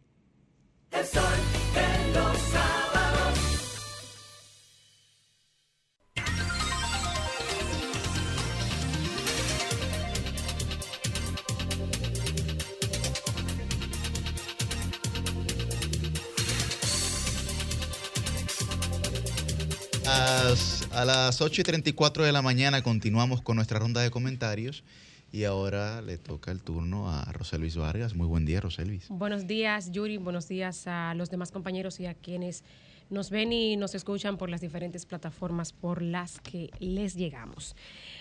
Miren, señores, yo tengo dos temas que he venido analizando durante la semana y que realmente me generan mucha inquietud. Les digo cuáles son estos temas. Voy a hablar del sargazo y el riesgo, señores, que es mucho más grande de lo que la gente no entendida en el tema puede imaginarse, y del anuncio que hizo la ONU esta semana de que va a donar a Haití pues 5 millones de dólares. Empiezo con ese tema. Yo quiero hacer un pequeño recuento de los aportes que ha hecho la ONU al proceso de crisis que viene viviendo Haití desde hace dos décadas, diría yo, desde la salida del presidente Bertrand Aristide en el 2004, cuando tuvo que salir al exilio en febrero del 2004 tras dejar su tercer mandato presidencial, que es cuando por eh, resolución del Consejo de Seguridad de la ONU se forma la llamada Fuerza Multinacional Provisional para ayudar con el tema de la seguridad en Haití. A esa fuerza provisional que se creó en febrero del 2004 le siguió la que estuvo por 13 años eh, y que, se, eh, que inició sus operaciones en junio del 2004, la llamada MINUSTA, la Misión de Estabilización de las Naciones Unidas en Haití. Yo creo que ese eh, fue, digamos, eh, sin medir yo aquí eh, lo bueno o lo malo eh, de los resultados que tuvo al final, pero yo creo que fue quizá un esfuerzo real por intentar aportar a la estabilización de un país, señores que viene, no es solamente lo que estamos viendo ahora, sino que viene, como digo yo, ya hace más de dos décadas, con una crisis. Primero, recuerden, la MINUSTAH se en el 2004 cuando Bertrand Aristide pues, tiene que salir al exilio. Así terminó ese presidente. Pero ¿qué fue lo que pasó con su último presidente constitucional, con Juvenel Moïse? Terminó asesinado. ¿No es este un escenario que requeriría más esfuerzo de los organismos internacionales eh, y de la comunidad internacional en general para con Haití? Esto lo digo porque esto que hace la Organización de las Naciones Unidas en este momento, que hace dos o tres días pues anunció que va a donar a Haití 5 millones de dólares, luego de haber pedido, me parece que en agosto del año pasado, pues donaciones por un monto de 187 millones de dólares. Apenas ha conseguido el 14% y bueno, pues va a donar esos 5 millones. Debemos aplaudirle a la ONU que se aparezca ahora con 5 millones en alimentos, medicamentos, ropa y otros insumos. Ciertamente, los haitianos lo necesitan. Se estima en un millón o 1.5 millones de personas los que viven en las comunidades que son controladas por las bandas. Que ya he dicho yo aquí que ha habido muertes por decapitaciones, personas quemadas vivas y asesinadas de manera indiscriminada por las bandas que quieren infundir temor. Ciertamente esas personas necesitan este aporte que puede hacer ahora la ONU, pero yo creo que no es caridad, sobre todo lo que necesita Haití, sino un plan, una estrategia coordinada, un aporte real porque es mucho peor la situación que vive Haití en este momento a la que tuvo en el 2004 cuando se instaló la MINUSTAT y luego la MINUSJUS en el 2017 cuando luego de 13 años pues salió la misión de estabilización de las Naciones Unidas. Yo creo que no es solo la caridad, y muy bien por la ONU, pero no debemos quedarnos callados ni aplaudir esta acción como la mejor. Yo creo que es mucho más lo que le debe la ONU a Haití y los países que están donando a través de la ONU estos fondos para Haití. Miren, y lo voy a dejar hasta ahí con ese tema. Quiero pasar con lo del el sargazo brevemente ahora. Viendo algunas informaciones, yo de verdad que estoy sumamente preocupada. Nosotros estamos en el país, especialmente el gobierno, contentísimo por los números que se están reportando en llegada de turistas a República Dominicana. Pero sabemos cómo es de doloroso, cómo produce dolor de cabeza a los empresarios del sector turístico el sargazo que llega cada año a las playas de República Dominicana. Y esta es una situación, señores, que al menos este año a los países del Caribe le ha generado un problema bastante grande. Se cuentan 24 millones de toneladas de sargazo la que han llegado a las playas de países desde Puerto Rico hasta Barbados, incluyendo República Dominicana. Y oigan esto según las informaciones que estuve viendo esta semana. Si alguno se pregunta si el sargazo llegó para quedarse, no solo llegó para quedarse, llegó para empeorar. El sargazo es una macroalga. Las macroalgas tienen su hábitat natural en las profundidades del mar, porque sus raíces eh, deben estar en las profundidades del mar. ¿Qué tiene de especial esta macroalga? Que su nombre es sargassum. Hay dos variedades, que son las que producen eh, lo que luego se arrastra o corre hasta las orillas y conocemos como sargazo. Pero su nombre original es el sargassum tiene un gas que le permite pasar su vida flotando y por eso digamos que está en la superficie del mar. Esa es el hábitat natural de esta macroalga que a diferencia de las demás pues puede eh, pasarse la vida flotando. El mar del Sargazo, por ejemplo, en el Atlántico, en el Atlántico septentrional, digamos que es el espacio natural para estas macroalgas que aunque hace mucho daño en la orilla, en la playa, en esa eh, parte del mar, en alta mar, digamos, Sirve, señores, tiene muchísimas funciones porque sirve de plataforma de migración, por ejemplo, para animales como las tortugas, las ballenas, las anguilas y cumple otras funciones más eh, para diversos organismos que viven en alta mar. Pero cuando por las corrientes marinas, que eh, según las hipótesis que hay, pues las corrientes marinas van variando por el calentamiento global, estas corrientes marinas traen esas macroalgas que deberían estar en alta mar, la traen a la orilla. Y en la orilla ya no tienen todas estas bondades que tienen en el mar del Sargazo, por ejemplo, sino que empiezan a descomponerse por el mismo gas que tienen y las, eh, digamos, las especies que deberían eh, percibir el sol, el sol para su fotosíntesis empiezan a sufrir por el sargazo en la orilla. Así esto produce descomposición, eh, trae lixiviado y otros gases más que produce el mal olor, además de la muerte de especies que arrastra el sargazo cuando viene eh, a las playas. Todo esto, señores, eh, en grandes cantidades, 24 millones de, de toneladas solo este año, definitivamente que es un problema bastante grande. Otra de las cosas que preocupa a la comunidad científica con el sargazo es que, por ejemplo, los fertilizantes que corren de ríos como el Orinoco y el Amazonas hacen que el sargazo se duplique a una manera jamás imaginada. En 20 días puede duplicar toda su biomasa, según las informaciones que estuve leyendo esta semana. Entonces, esto implica, por la proliferación como nunca antes en el sargazo, por la variación de las corrientes marinas, seguirá llegando más a nuestras playas. Imagínense ustedes que llegue el momento en que ya esto sea imposible de controlar. De controlar. Las playas de arena blanca que vivimos en República Dominicana las veremos negras y marrones. Y lo que es la joya, la gallina de los huevos de oro en República Dominicana, que es el turismo, pudiéramos muy probablemente estarlas perdiendo. Ahora no es un problema quizá en el que podamos invertir, pero creo que sin duda es algo en lo que debemos poner la mirada, porque de cara al futuro puede afectarnos bastante. Los sábados.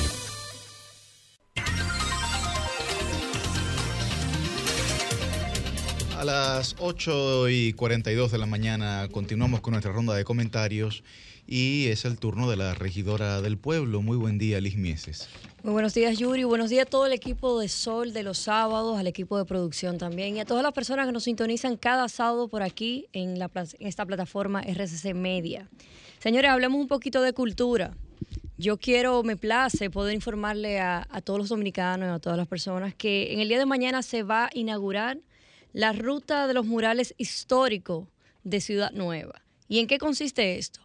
La verdad es que un grupo de personas encabezado por Cronsin Domínguez, quien es un artista con la cual he podido colaborar en diferentes iniciativas culturales aquí en la circunscripción número uno y en todo el Distrito Nacional, desarrollaron un proyecto de la mano de Transitando, el cual se impregnarán 12 murales en Ciudad Nueva, recobrando en sí la energía histórica que conlleva la Ciudad Nueva, quien es la antesala de lo que es Ciudad Colonial. Pintando nuestra historia se llama este proyecto y es un proyecto que va de la mano con todos los comunitarios, con todas las personas que se han acercado al proyecto, el cual vamos a inaugurar en el día de mañana. Esta inauguración conllevará 10 días corridos donde se van a impartir diferentes talleres para la comunidad, para los niños, para los jóvenes y donde se están identificando muchos artistas locales que la idea es poder que a raíz de esto tengan mayor impacto en nuestro país y aquí precisamente en la ciudad capital.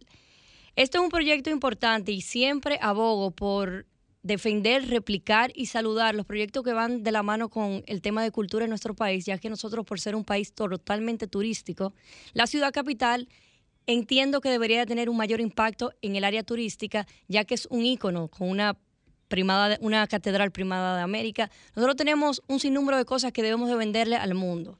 En este proyecto se van a sanear diferentes espacios que están en desuso y en deterioro, convirtiéndolos en espacios totalmente intervenidos para el bien de la comunidad y el bien de quienes la visitan. Se dará a conocer el patrimonio histórico nacional, se va a motivar a la comunidad a cuidar ese entorno. Promovemos con esto el turismo cultural, el turismo histórico, el turismo interno y promover principalmente también lo que es el talento dominicano. También servirá como una generación de, de empleos y convertiremos esta ciudad nueva en una comunidad autosostenible. Yo creo que este tipo de iniciativas son iniciativas que nosotros tenemos que tratar de replicar como ciudadanos dominicanos y también tratar de ver la forma de cómo vamos a visitarla. Los invito a todos que pasen por allá. Va a estar, eso es algo que esperemos que se mantenga en el tiempo, esta iniciativa de estos murales. Y quiero decirle a la gente que son iniciativas que, como muy bien dije, está de la mano del proyecto Transitando con Croncy Domínguez, acompañado la Alcaldía del Distrito Nacional, de la DGCEP, de también Pinturas Popular, quien ha sido parte fundamental como patrocinadores del mismo y qué bueno ver que hay responsabilidad social en diferentes empresas de la República Dominicana. También saludar que antes de ayer se inició Pinta tu Gascue, que también es un proyecto que va de la mano con recobrar el, sec- el sector de Gascue, ya que es un sector icónico de aquí, de nuestra capital. Cambio.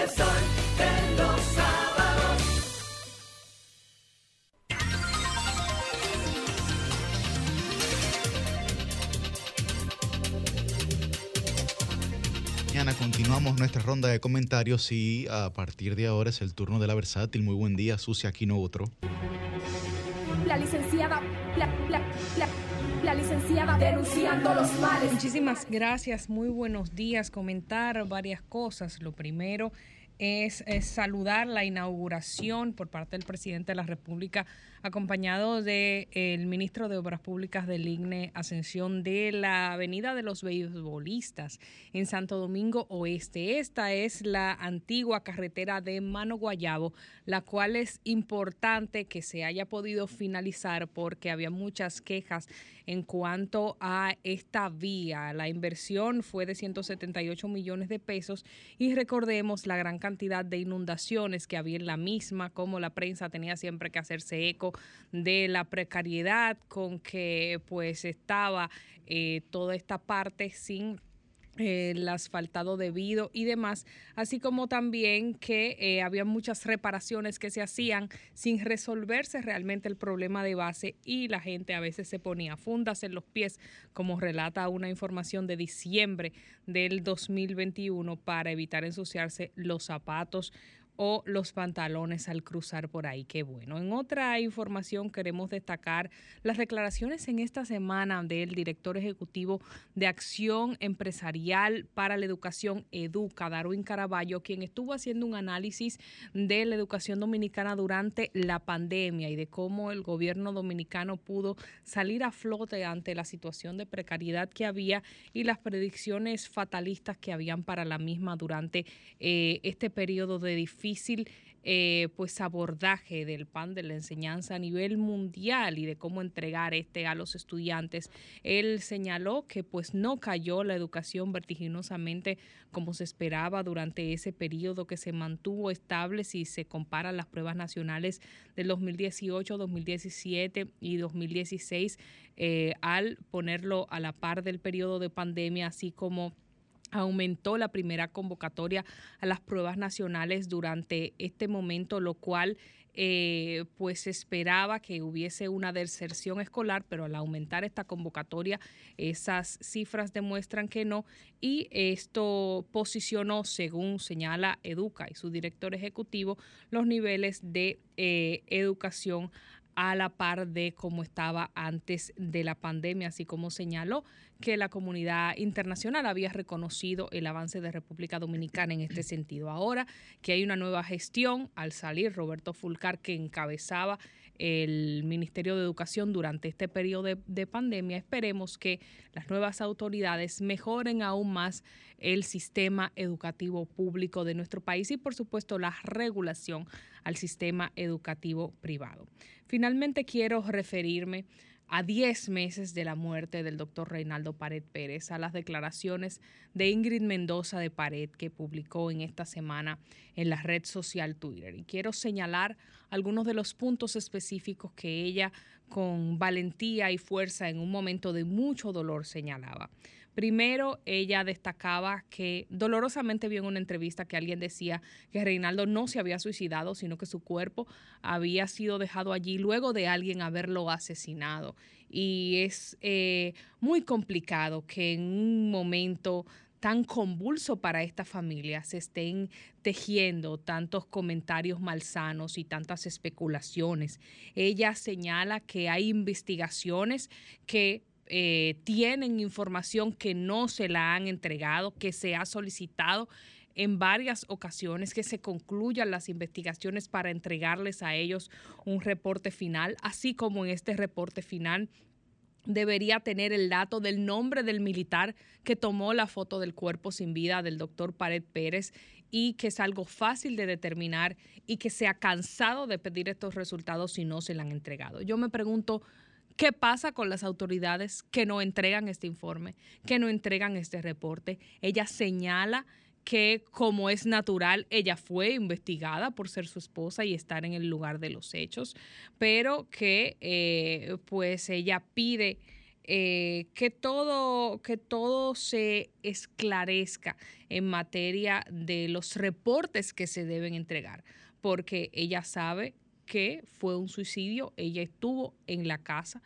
y le habían quitado las armas a Reinaldo Pared Pérez y esta fue el la tercera ocasión en la cual él intentó quitarse la vida. Es vergonzoso, señores, que en medio de su dolor, doña Ingrid Mendoza de Pared tenga que estar aclarando que entre ellos nunca se mencionó la palabra divorcio, dejando entender la capacidad de maldad de los comentarios de mucha gente alrededor de la muerte de Reinaldo. Dejemos nosotros de estar de arreglistas. Lo que ella dijo de la situación de depresión de él, de cómo él se sentía, de que altos dirigentes de su partido nunca lo visitaron, de que él por traiciones políticas, por la situación del partido, su inactividad laboral y otros aspectos, estaba en un estado de depresión eso no debe ser tergiversado por nadie y decir que esto no era así, que esto no fue lo que ella quiso decir. Doña Ingrid sabe muy bien lo que dijo. Doña Ingrid no era una esposa de papeles. Doña Ingrid estuvo con Reinaldo en todo momento y sigue con Reinaldo hasta el día de hoy, manteniendo vivo su recuerdo.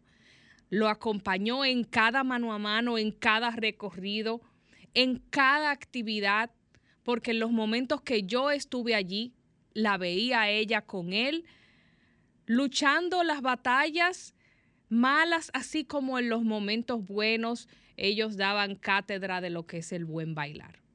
Era una esposa, como dicen en la iglesia, en las buenas y en las malas. Y yo creo que en este momento de dolor no se puede estar siendo ruines, mezquinos y desgraciados. Doña Ingrid, para finalizar, era una esposa tan dedicada que a tanto a tantos meses ya de la muerte de Reinaldo, el pasado 21 de mayo, sábado, estaba yo aquí sentada en esta cabina y tuve que salir un momento de la emoción que me provocó saber que en ese momento era que ella estaba quitando y removiendo algunas de las cosas que él tenía guardadas. Entre esas cosas que tenía guardadas estaba la invitación de mi boda, que ella me la hizo llegar, que él la guardaba con mucho cariño. Fue algo de mucha emoción para mí, pero es algo que nos dice a nosotros que ella esperó tantos meses para mover las cosas de su esposo de su sitio. Eso lo hace alguien que amaba, ama profundamente y que lo único que merece es que dejen de usar este tema políticamente, es que respeten la memoria del doctor Reinaldo Pared Pérez. Y como ella dice, ya que no lo hicieron en vida, por lo menos ahora déjenlo descansar en paz.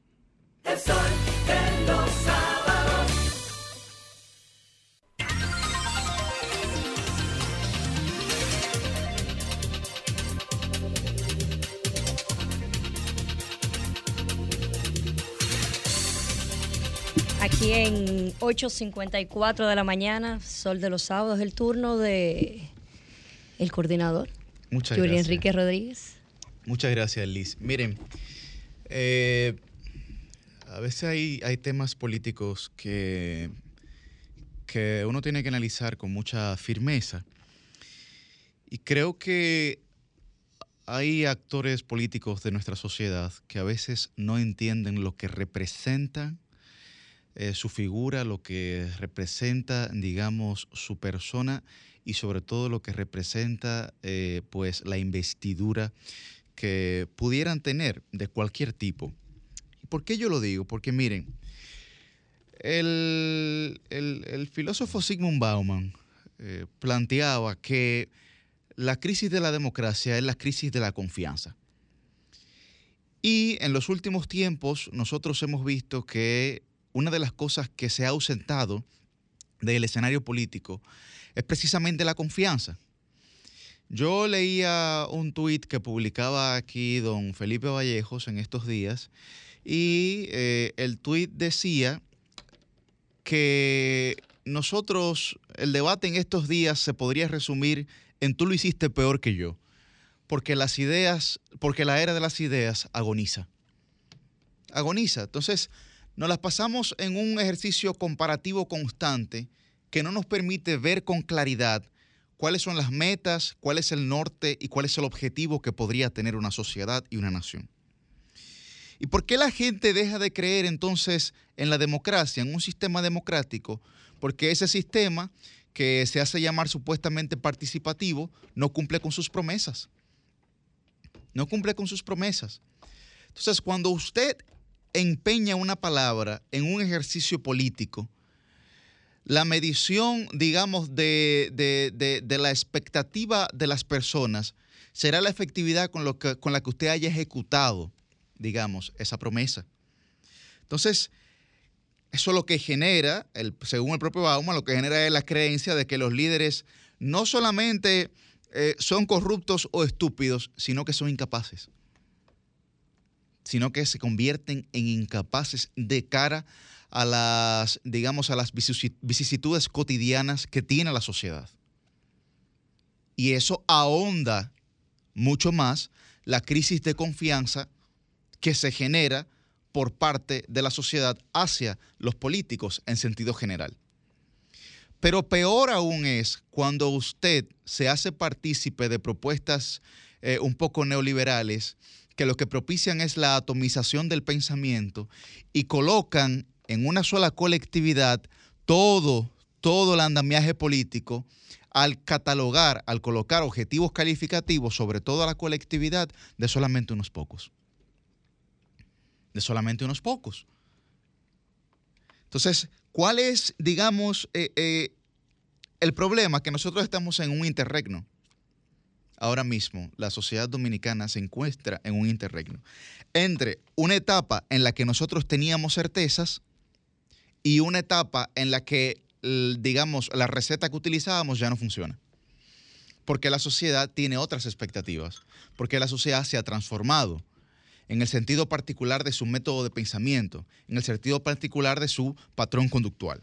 Entonces, si aquí no comenzamos a ver las cosas de forma sincera, de forma sensata, de forma decente, de cualquiera de las partes, yo no me estoy refiriendo solamente al oficialismo, me refiero también a una parte de la oposición, si no comenzamos a ver las cosas de forma decente, lo que eso puede ocasionar es una mayor crispación política y erosionar entonces, digamos, eh, la poca moderación y el poco diálogo que puede existir todavía entre las partes y poderes fácticos sociales de la República Dominicana, que son los que pueden definitivamente encaminar el progreso social de este país.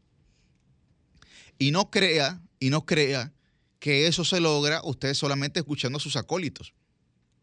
Insisto, en cualquiera de las partes.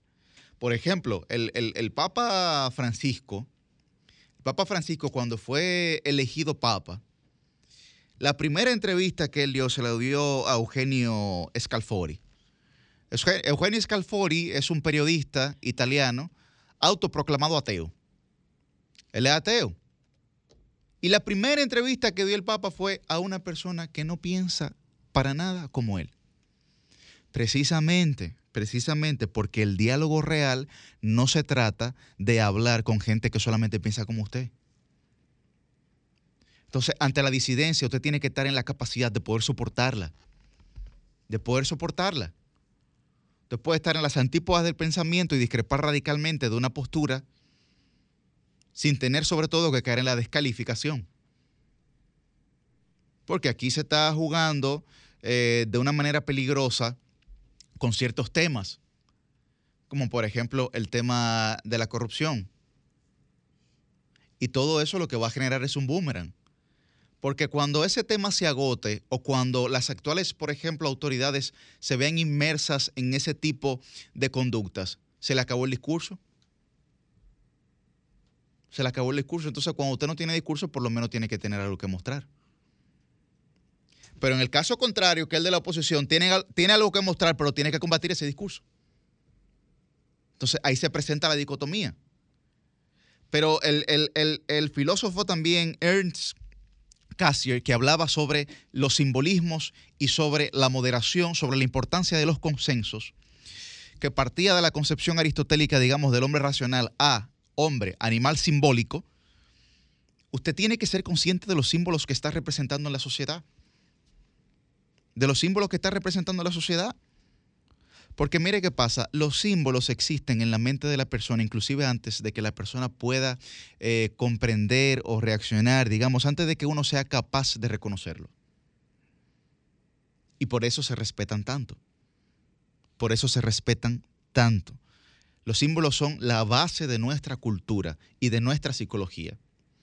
Por lo que es importante que todas las partes políticas puedan representar las simbologías, por lo menos con un poco de decencia, que se puedan abocar a una especie de moderación, entendiendo siempre, entendiendo siempre que la verdad será la principal arma política. Cambio fuera.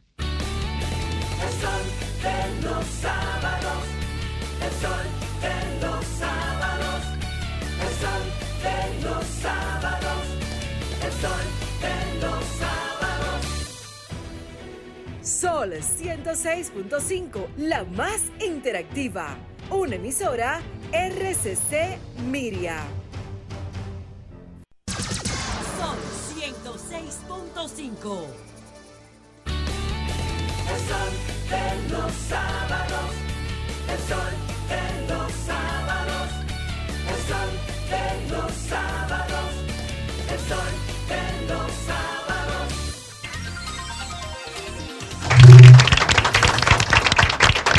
A las 9, a las, a las 9 y 11 de la mañana tenemos nuestra entrevista estelar. Con nosotros está don Francisco Domínguez Brito, aspirante a la candidatura presidencial por el Partido de la Liberación Dominicana, ex procurador de la República, ex ministro de Medio Ambiente, una persona con una dilatada carrera política, probado, honesto, sincero y al que nosotros le tenemos mucho, mucho, mucho aprecio. Muy buen día, don Francisco. Gracias, gracias, gracias. De verdad que muy, muy contento de estar aquí con jóvenes tan formados, preparados. De verdad que ustedes eh, cada sábado orientan y forman a mucha gente desde sus hogares o desde sus vehículos donde se encuentren. Y muy contento porque también estoy aquí con una comitiva muy interesante de jóvenes. Muy nutrida. Políticos, al igual que ustedes. Esa, esa dirección de aplauso Sí, sí, ¿eh? Aquí hay aceitada. jóvenes, Eury Díaz, Arturo, que nos acompañan. de verdad que un fuerte abrazo. Y hay uno que es un poco divertido porque él presumía mucho de ser el séptimo más votado. el ah, séptimo ah. más votado. Y cuando Ahora- se fue Rafael Paz, él dijo, no, ahora yo soy el, El sexto. sexto. Enhorabuena, central. Pedro Muy Guillermo, a los demás jóvenes, de verdad, un fuerte abrazo. Eh, hay una amiga de ustedes que le dicen Carolina, ustedes la conocen. Sí, muy bien. Y bueno, Muy bien, ¿no? Y ahí, ahí, ahí hay un amigo ahí que, que bueno, que parece que será próximo diputado. ¿Cómo? Eh, don Julio Cuello ahí. Bueno, ahí sí hay. ¿Eh? Julio De este Cuello, lado. y hay Eh, que, de este lado, y creo que el Congreso tendría un experto en políticas deportivas. Sí. Y una es. persona que se ha entregado mucho con los jóvenes. Y Cuello de verdad que es uno de los valores más importantes de la juventud que nosotros tenemos. Así es que todo el éxito para ti. Muy bien. Bueno, los sí. demás lo vamos mencionando chin a chin. Sí, sí, Lo sí, va sí, colando sí, ahorita sí, en el sí. camino. Sí, Eh, sobre pues. todo a Adria. Francisco. Pues iniciamos de inmediato. Adelante, don Cristian. Con las 16 Sí. preguntas de Francisco, sí, yo tengo 23 hoy. Pero de 23 fresco. preguntas. Perdóname, ¿qué es eso de Francisco? Don Fran- Francisco. No, que yo No, pero conocí Francisco- chiquito a él. Francisco me conoció. Digo, chiquito, Francis- no, el primer boche que yo. tuve en periodismo me lo dio Francisco Miguel. Alguno metió pata a mí. Sí, sí. Francisco, el tema de la seguridad ciudadana, usted fue procurador general de la República. Eh, Una vez, una vez se lo puede mandar. La primera vez que yo vi a Sergio Carlos entrevistando, él empezaba con algo.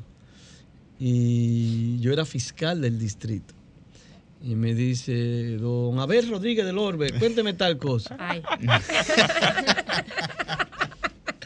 Él era un niño casi, empezado, porque Abel era el procurador y yo era Sí. el fiscal. Sí. Dije, mira muchacho, tú, tú eres como hijo mío porque yo- él se crió en Santiago declaró. y yo lo quería.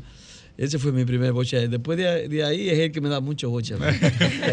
constantemente, Francisco. Constantemente. Eh, el tema de la seguridad ciudadana creo que la estoy ha, pagando sido desde ese una, ha sido una preocupación constante en, en la ciudadanía y el presidente recientemente en su discurso que ofreció precisamente en su, en su natal Santiago hablaba de una reducción en los hechos, en los homicidios, en los asaltos, en los arrebatos, incluso lo señalaba así.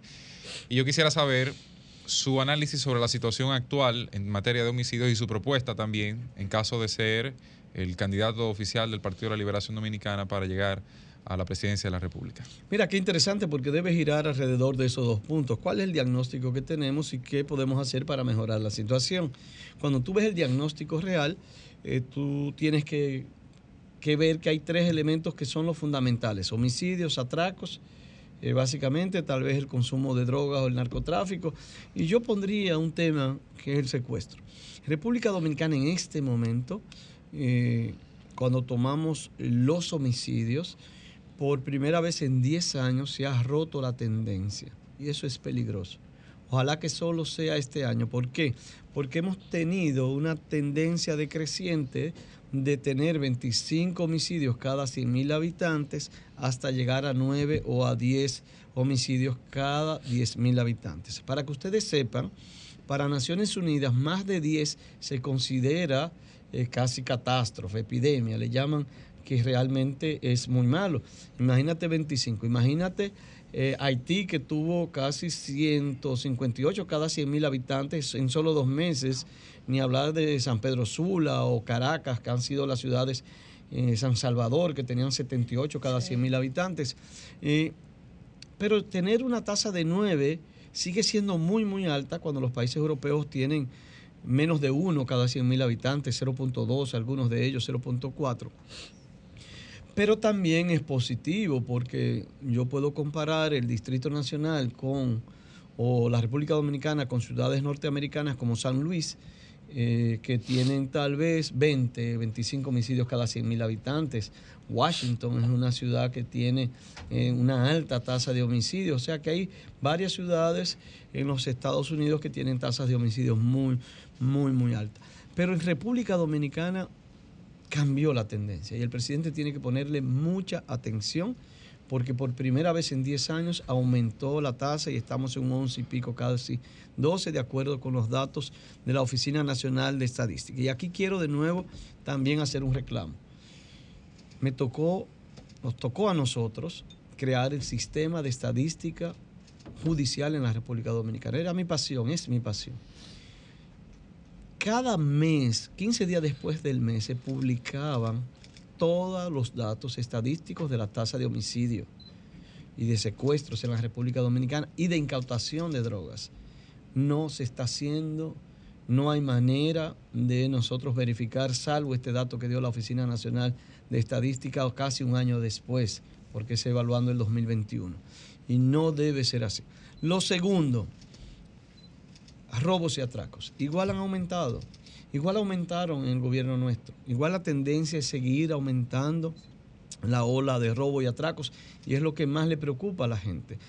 Y le preocupa porque ya la gente no pone ni siquiera una querella. Al que le roban un tanque de gas en su casa no va. Al que le roban una motocicleta no va. Al que le roban un inversor o unas baterías no va. ¿Pero porque para qué? Si no va a pasar absolutamente nada y mucho menos me van a devolver lo que me robaron. Ni hablar, ni hablar de los atracos a mano armada, que son los más terribles, sobre todo en motocicletas, dos hombres eh, jóvenes. Hay un perfil, hay un perfil para estos. Y el tema de los secuestros que son casi nulos en la República Dominicana casi inexistente. Esa es la gran realidad que nosotros tenemos aquí. Y el tema del consumo de drogas, que yo lo vería, eh, igual creo que en República Dominicana el consumo de drogas es menor que la mayoría de los países del área. Es mi, mi conclusión durante muchos años. Pero igual creo que habría que tomar otro tipo de decisiones. ¿Qué yo haría, presidente de la República? Yo digo que lo primero es que hay que luchar contra la impunidad. ¿Qué quiere decir la impunidad? Que una gente que roba y mata y no lo agarran va a seguir robando y matando. Eso es una realidad. Entonces tiene que, tener, tiene que haber temor, tiene que haber miedo. Con el actual sistema no hay ese, ese miedo. Primero porque desde el punto de vista de la policía, la impunidad y la ineficacia en los casos de robo y de atracos en las calles es total. Eh, la ineficacia también en los casos de asesinatos, llámese de homicidios premeditados, eh, también es más de un 60 o un 70%. Los casos que descubrimos son los casos que son fáciles de descubrir. Y así no vale. Yo haría una nueva policía, una nueva policía. Esto no es tiempo de... El presidente se ha... Está comiéndose la cola él mismo, eh, recibiendo informaciones cerradas y sacando conclusiones cerradas con el tema de la policía. Y va a fracasar. Y está fracasando y se está y se desespera y anuncia cosas y anuncia cosas y al final el tiempo va pasando y no va a lograr absolutamente nada. Y crea comisiones de personas que saben y de personas que no saben y no van a lo- lograr nada. Y esa comisión tiene meses que no se reúne y en consecuencia van a lograr mucho menos. Entonces realmente habrá un fracaso total en ello. Yo haría una nueva una nueva. Y yo empezaría reclutando a 3.000 hombres y mujeres y empezaría con la policía de investigación. Profesionales formados que sean egresados de la Academia Policial o Militar o de las universidades, que sean sometidos al polígrafo de manera constante, porque el tema ético en la policía es vital. Uno de los grandes problemas no es la profesionalización, tal vez el más grande es el ético en la policía. Y entonces yo quiero y lo sometería al polígrafo de manera constante para entrar y cada seis meses a un sistema de evaluación de desempeño. Aquí no existe sistema de evaluación de desempeño. Aquí ni siquiera hacemos encuestas de victimización para ver cuál es la realidad en cada barrio. Aquí ni siquiera hacemos encuestas de percepción. Eh, y aquí yo quiero eh, diferenciar. Una cosa es, si yo te pregunto, ¿qué tú opinas si en el barrio hay más delincuencia? Eh, es un poco de percepción que... Y otra es que yo te diga, a ti te han atracado, que también ya ese es de victimización. Entonces son puntos que deberíamos ir abordando para yo evaluar desempeño. ¿Cuántas querellas por robo me pusieron en los alcarrizos? Dime cuánto, se- coronel, usted ha resuelto de estos casos. ¿Cuántas baterías usted ha devuelto? ¿Cuántas motocicletas usted ha devuelto a, las víctimas? ¿Cuántos declararon? ¿Cuántos fueron allá? Eh, los homicidios, ¿cuántos se resolvieron? ¿Cuántos no? Entonces necesito un sistema de evaluación de desempeño. Pero igualmente una policía que esté eh, paga como un profesional. Y me dicen más presupuesto, no. Aquí hay más policías que lo, que lo que requiere la República Dominicana. Cada vez que yo escucho que hay que buscar y contratar más policías, duplicar la- la es Policía una locura porque no saben lo que están ¿Cuántos son diciendo. los, los 38 mil por los 11 habitantes que tenemos? Eh, eh, 11 No, millones de no de saben lo que están diciendo, no saben absolutamente nada y siguen en ese proceso de reclutar a lo loco. Nosotros, yo recuerdo, una vez había, yo siendo procurador, una locura que había que reclutar, que había que reclutar. Y se hizo un reclutamiento en la policía.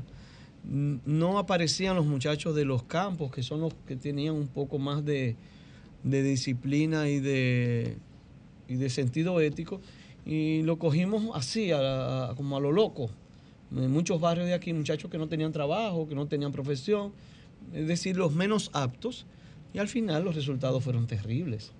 Fueron terribles porque esos mismos policías se dedican al crimen y al delito. Hay que cambiar el esquema. Y yo empezaría con la investigativa y seguiría luego eh, con la uniformada. Prioridad, robos y atracos. Yo veo, cada vez que yo veo los agentes de, de DGC, antigua MED, poniendo multa por una serie de cosas en las esquinas. No, no. O cada vez que yo veo recogiendo motores, agentes de trabajo, y yo, yo mismo me digo, el mismo error que cometíamos nosotros. Lo que yo te decía, el gobierno debería concentrarse en, no cometer los errores de nosotros, pero son gente de trabajo que andan en una motocicleta, eh, que andan con un Uber Eats o con una cosa atrás. ¿Para qué le vas a quitar el motor por el hecho de que no tenga tal vez algo? No te, ese no es la prioridad, sería importante, yo creo que sí. La prioridad es identificar en una motocicleta, si van dos hombres, revísale si tiene armas. Francisco. Revísale la cédula para ver si tiene un expediente.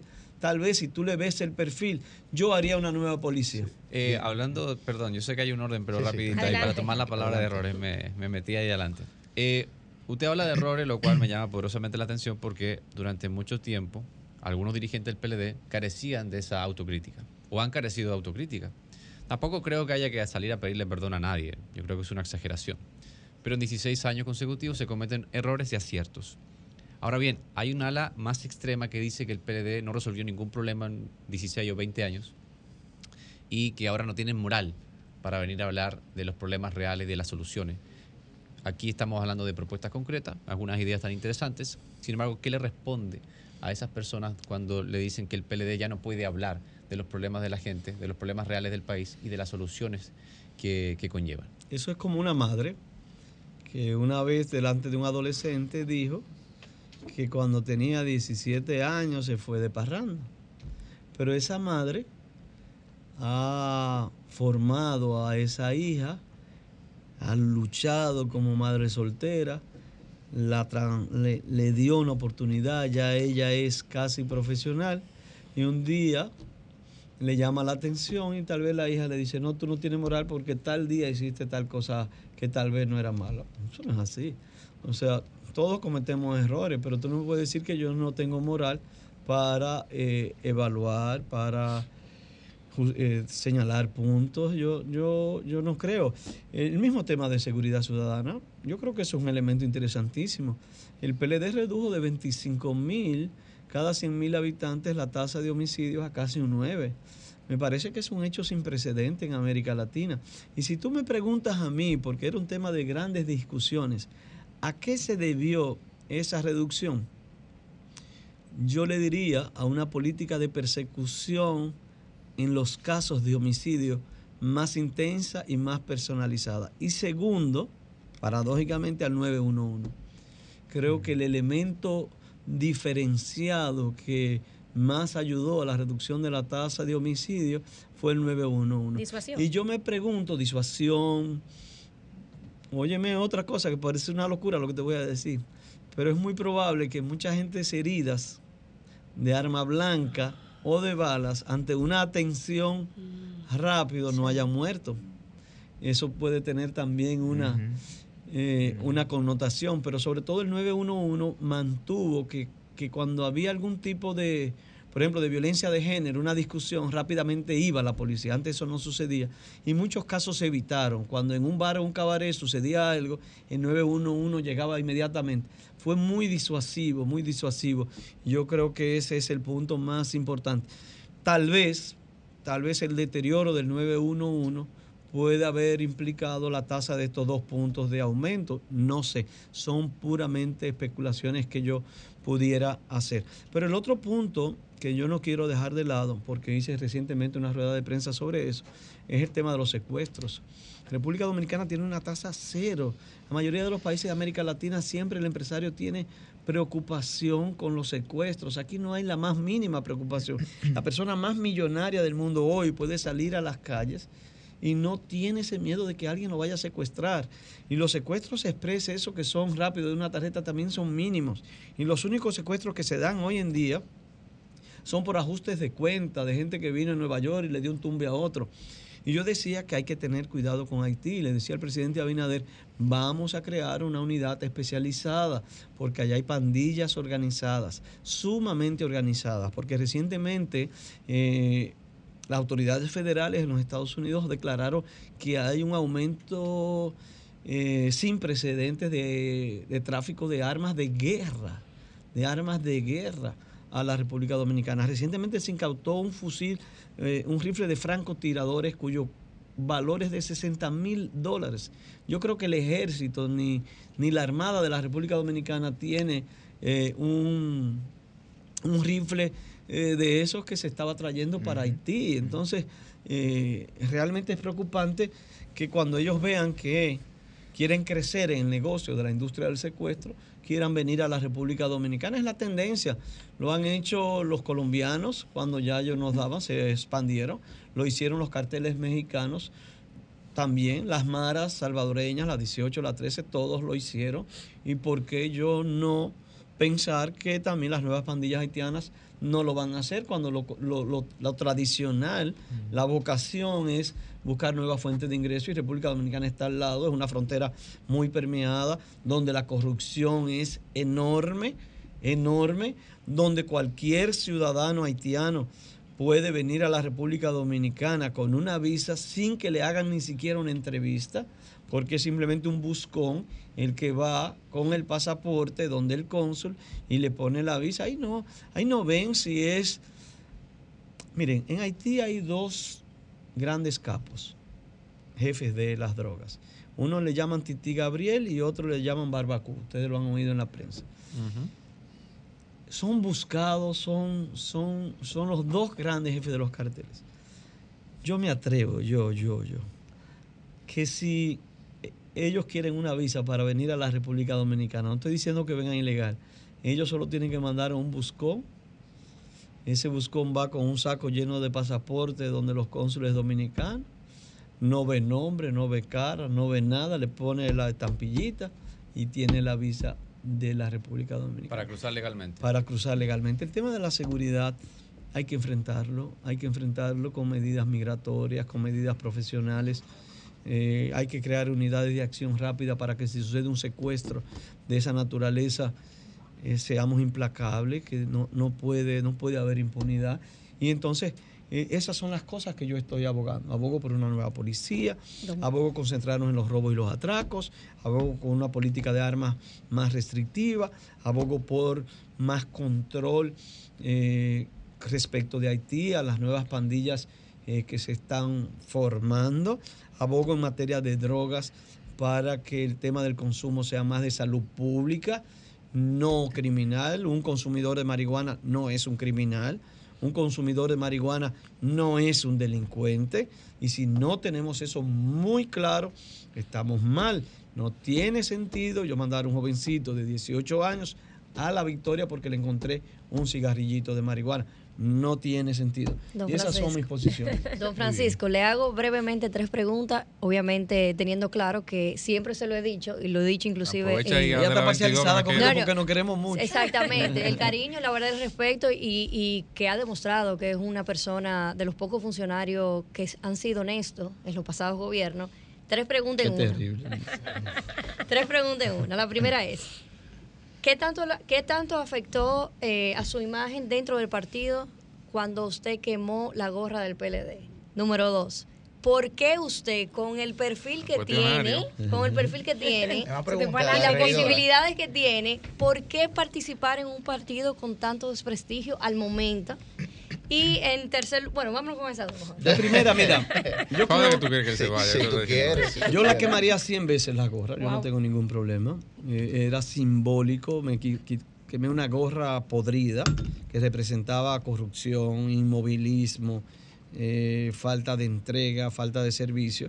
Y me puse una gorra morada, reluciente, con una estrella amarilla reluciente que representa honestidad, los ideales del profesor Juan Bosch, eh, servicio, vocación de hacer las cosas bien. Y esa fue la simbología de eso.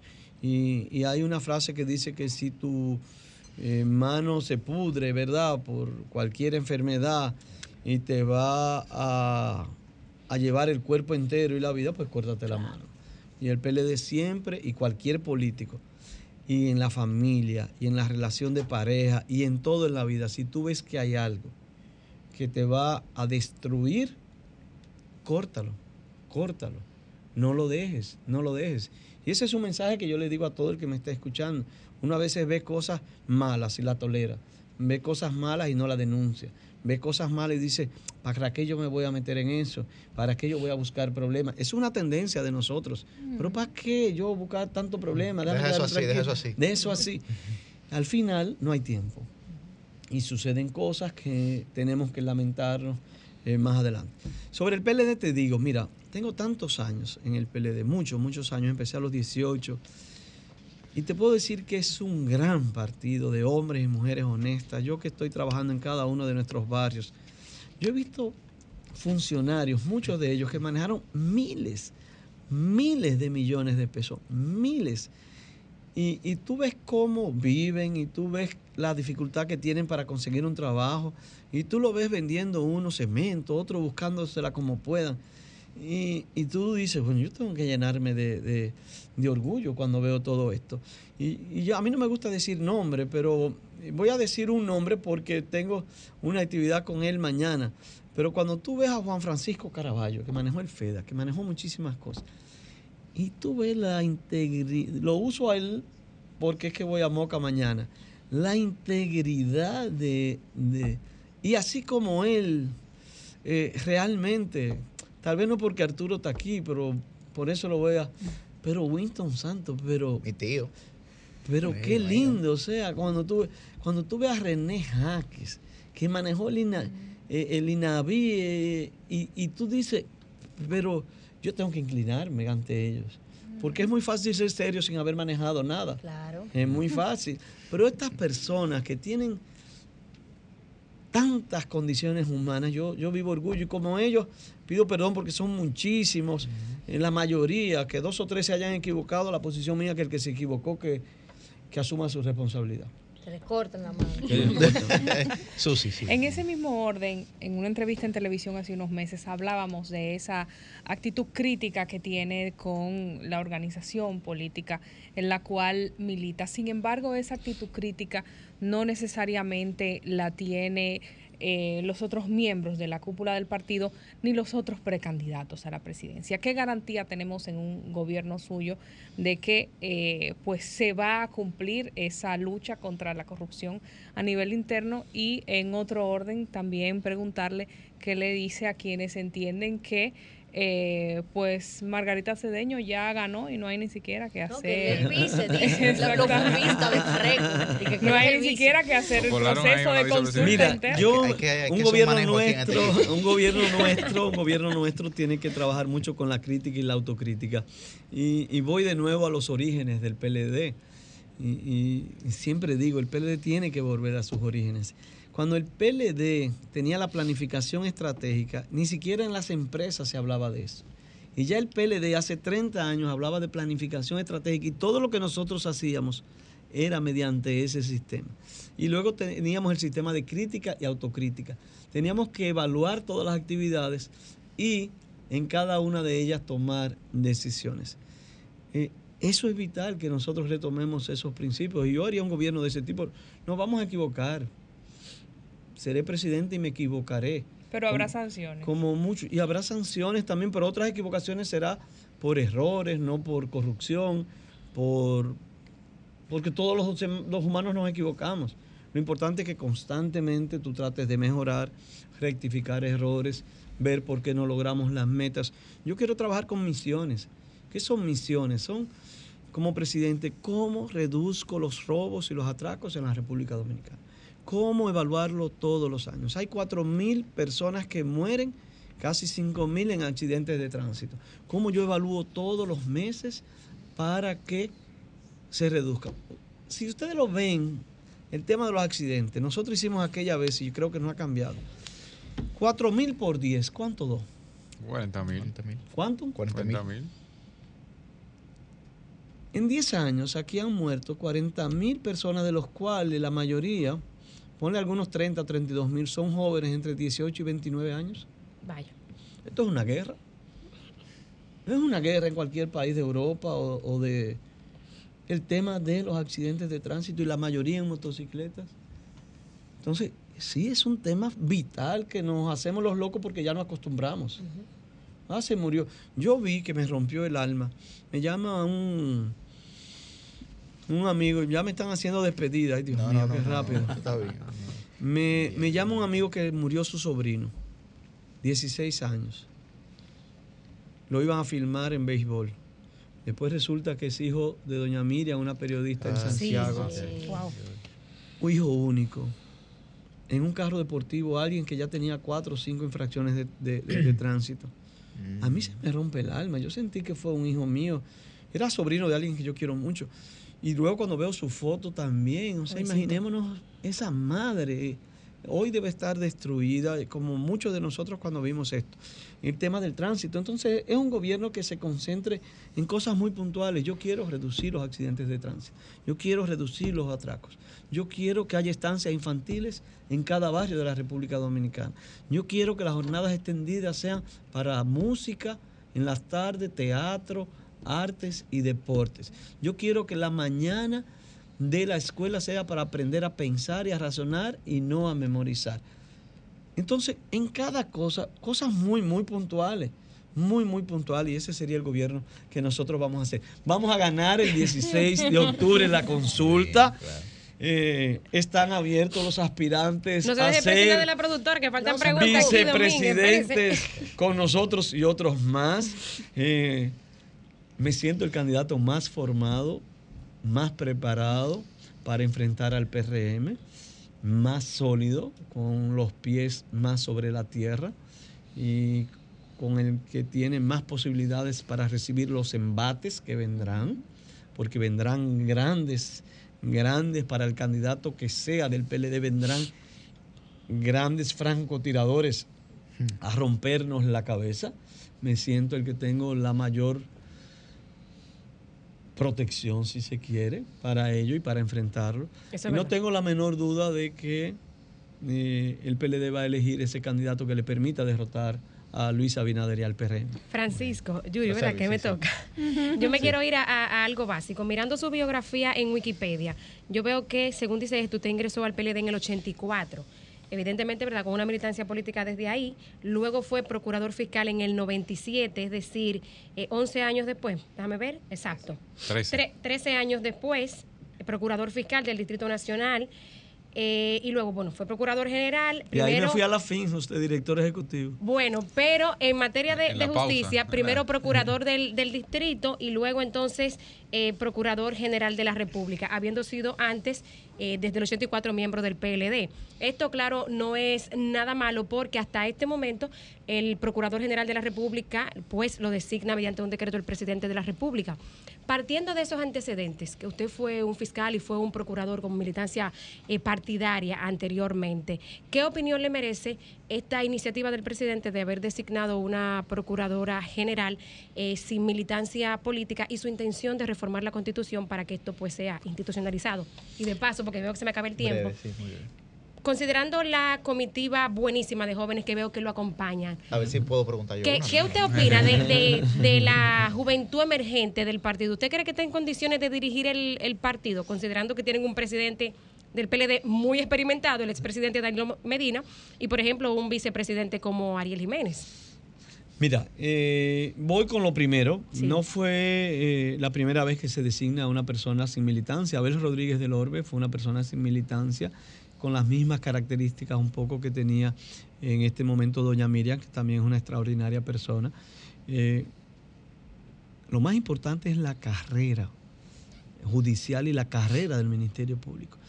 Y esta ola de reforma de justicia, donde también el magistrado Subero jugó un rol sumamente importante, ya se agotó.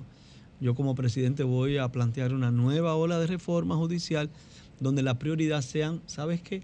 Los pobres. La gente cree que la justicia solo es la lucha contra la corrupción y no es así. Aquí hay 10 millones de habitantes que no pueden ir a un tribunal porque no tienen dinero, porque es muy costosa. Y después que hacen el sacrificio, duran dos y tres y cuatro años y el caso nunca termina. Y entonces lo esencial aquí nos está discutiendo y nos han entretenido que el presidente Abinader creó la justicia independiente. Y yo digo, ¿y qué disparate tan grande? Y hay gente que se lo cree y le hacen ese relato. La justicia es un todo compuesto por muchísimos entes, donde el más importante es la judicatura. Así es. La judicatura. Que nada tiene que ver con la donde los demás son auxiliares. En el área penal hay un sistema adversarial donde se supone que hay un acusador y una defensa. Y el juez es el que tiene la última palabra. Están en igualdad de condiciones. Eh, por eso, cuando yo escucho eso, digo, no. La grandeza del PLD fue que en su gobierno se creó la ley de carrera judicial, la ley de carrera del Ministerio Público, se creó la escuela de la judicatura, la escuela del Ministerio Público se creó la defensa pública. Fuimos los creadores del Instituto Nacional de Ciencia Forense, el INACIF. Fuimos los creadores de la Oficina Nacional de Atención a las Víctimas. Fuimos los creadores de los centros eh, de violencia integral eh, fuera de la policía, con un manejo eh, plural, si se quiere, de actores como médicos, eh, eh, legistas, policías, fiscales, etcétera, en cada uno de ellos. Eh, la gran justicia institucional que pudiéramos tener hoy en día se debe a todo eso que costó años, que no se hace con la designación de una gran persona como titular en un puesto. Por eso cuando yo escucho al presidente Abinader diciendo eso, yo digo, ¿por qué engañar a la gente así? Y peor que gente que se, que se lo cree. Ahora, se agotó, se agotó. El sistema de justicia en República Dominicana se agotó. Los pobres no tienen derecho ni acceso y tenemos que ir a una reforma constitucional, a una ampliación del Consejo Nacional de la Magistratura. Una de las cosas que yo decía, pero el presidente somete un proyecto que ahora lo retiró, no, no volvió a hablar de eso. Y entonces habla de justicia independiente y lo que plantea es un mecanismo para controlar el Tribunal Constitucional. Ya empezamos mal. Luego plantea que fiscales de carrera no pueden ser procuradores adjuntos de la Procuraduría General de la República. Ya empezamos mal. Sin embargo, el presidente en una decisión que yo aplaudo, que yo aplaudo, eh, los dos últimos procuradores que designó fueron de carreras, contradiciendo todo el proyecto de ley anterior y dando también una manifestación de respeto a la institucionalidad, porque yo tampoco voy a venir a, a criticar, creo que el presidente en ese, en, ese, en ese aspecto eh, tomó una gran decisión. Pero el país tiene que, que- que abocarse a otro sistema, que los jueces sean electos por menos políticos y más profesionales, que es presidente de Supremas Cortes o del Constitucional sean parte del Consejo, que las universidades sean parte del Consejo, que las atribuciones del Consejo Nacional, del Ministerio Público y del Consejo Nacional de la Magistratura sean más limitadas, porque eso se convierte en un sindicato y eso está debilitando la administración del sistema de justicia. Incluso hubo un momento que carteles de droga casi controlan A el Consejo Reyes y Nacional demás, los casos. y todo eso ha pasado. Entonces, yo me abocaría como presidente a una gran ola de reforma. Por ejemplo, yo digo, ¿quién puede hacer un matrimonio en la República Dominicana? Un oficial que da fe. Dígame alguien, ¿quién lo hace? ¿Quién es que realiza los matrimonios? Ustedes no saben. El ninguno. oficial civil. El oficial La Junta civil. Central Electoral. El- Entonces, si yo tengo poder para hacer un matrimonio, ¿por qué yo no tengo poder para disolverlo? Ah. ¿Y por qué yo no establezco un preliminar de conciliación para ante la oficialidad de Estado Civil y que sea el mismo que realice la separación? Para evitar los divorcios por pique, que siempre se dan. Yo era abogado y cada vez que todo el mundo se iba a divorciar conmigo, yo lo guardaba el expediente. Hasta que no volvieran, no lo hacía. Para evitar el pique. Entonces, son de las cosas. El 34%. ¿No cobraba usted? No, yo, porque yo no era. Porque yo, hasta que yo no no sé cobrar. parte ahí. Como abogado, ese es mi gran también problema. Y, y- y yo digo, bueno, pero, pero yo le estoy quitando el 30% del trabajo a las jurisdicciones civiles para que se concentren si yo lo hago así. Si yo establezco el juez de ejecución de los actos notariales civiles y le doy más fuerza a los actos notariales, pues yo voy a descongestionar y la gente más pobre va a tener acceso. Vamos a hacer una gran reforma, yo lo voy a hacer, no solo en seguridad ciudadana, Y los jóvenes en el no solo en educación y no solo en justicia. Con los jóvenes, miren, no es para yo darle coba, porque lo que yo te voy a decir, se lo dije a esa persona a nivel personal. Se lo dije. Y, y es con Yuri.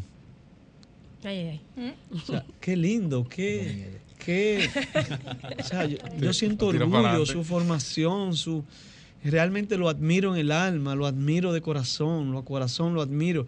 El PLD tiene mucho, mucho futuro. Sí, Cuando yo veo se- estos jóvenes que están aquí en la regiduría, eh, de verdad que, que tienen. Yo sí le, le aconsejo algo a los jóvenes. Las redes son buenas, eh, el figureo es bonito. eh, vayan a, a- a los barrios con la gente. terreno. Vayan al terreno. Vayan, que la autoestima crece mucho cuando uno se ve bonito en las redes, pero esa no es solo la realidad. El PLD educó a esa juventud que hoy somos más viejitos en esfuerzo concentrado, visitando casa por casa, oyendo los problemas de la gente, entendiendo los problemas de la gente. Cuando tú te quedas muy guardadito, eh, tú sientes que los problemas son la Churchill y la Lincoln. Cuando tú vas a un barrio y te dice una persona, mira, yo vengo con pique porque encontré a 10, 12, 14 niñas haciendo sexo oral por 30 pesos, niñas de 11 años, de 12 años, a borrachos, a hombres sin dientes, simplemente para comprar un celular, a ti se te rompe el alma. Pero eso hay que oírlo. Cuando yo fui a. Capotillo a las 42 en estos días, me dice una madre que tiene 19 años, que tuvo un hijo a los 13 o a los 12, que el niño tal vez ya ha cumplido 9, 10, que a las 2 de la mañana está en los barrios, y ella te dice en un tono la pobre de impotencia, y, y- y la pobre también porque ella no ha tenido formación ni nada. Ella le llama la atención, muchacho de mierda, ven para acá, que es muy tarde. Y el muchachito lo que le devuelve, yo cojo una chaveta y te corto. Y tú dices, y son realidades, y son realidades. O cuando tú ves una madre que trabaja muchísimo y que tiene un cáncer y que en los programas de medicamentos de alto costo, que yo no entiendo este gobierno, de verdad que no lo entiendo. Yo no sé por qué este programa tan importante lo han dejado caer.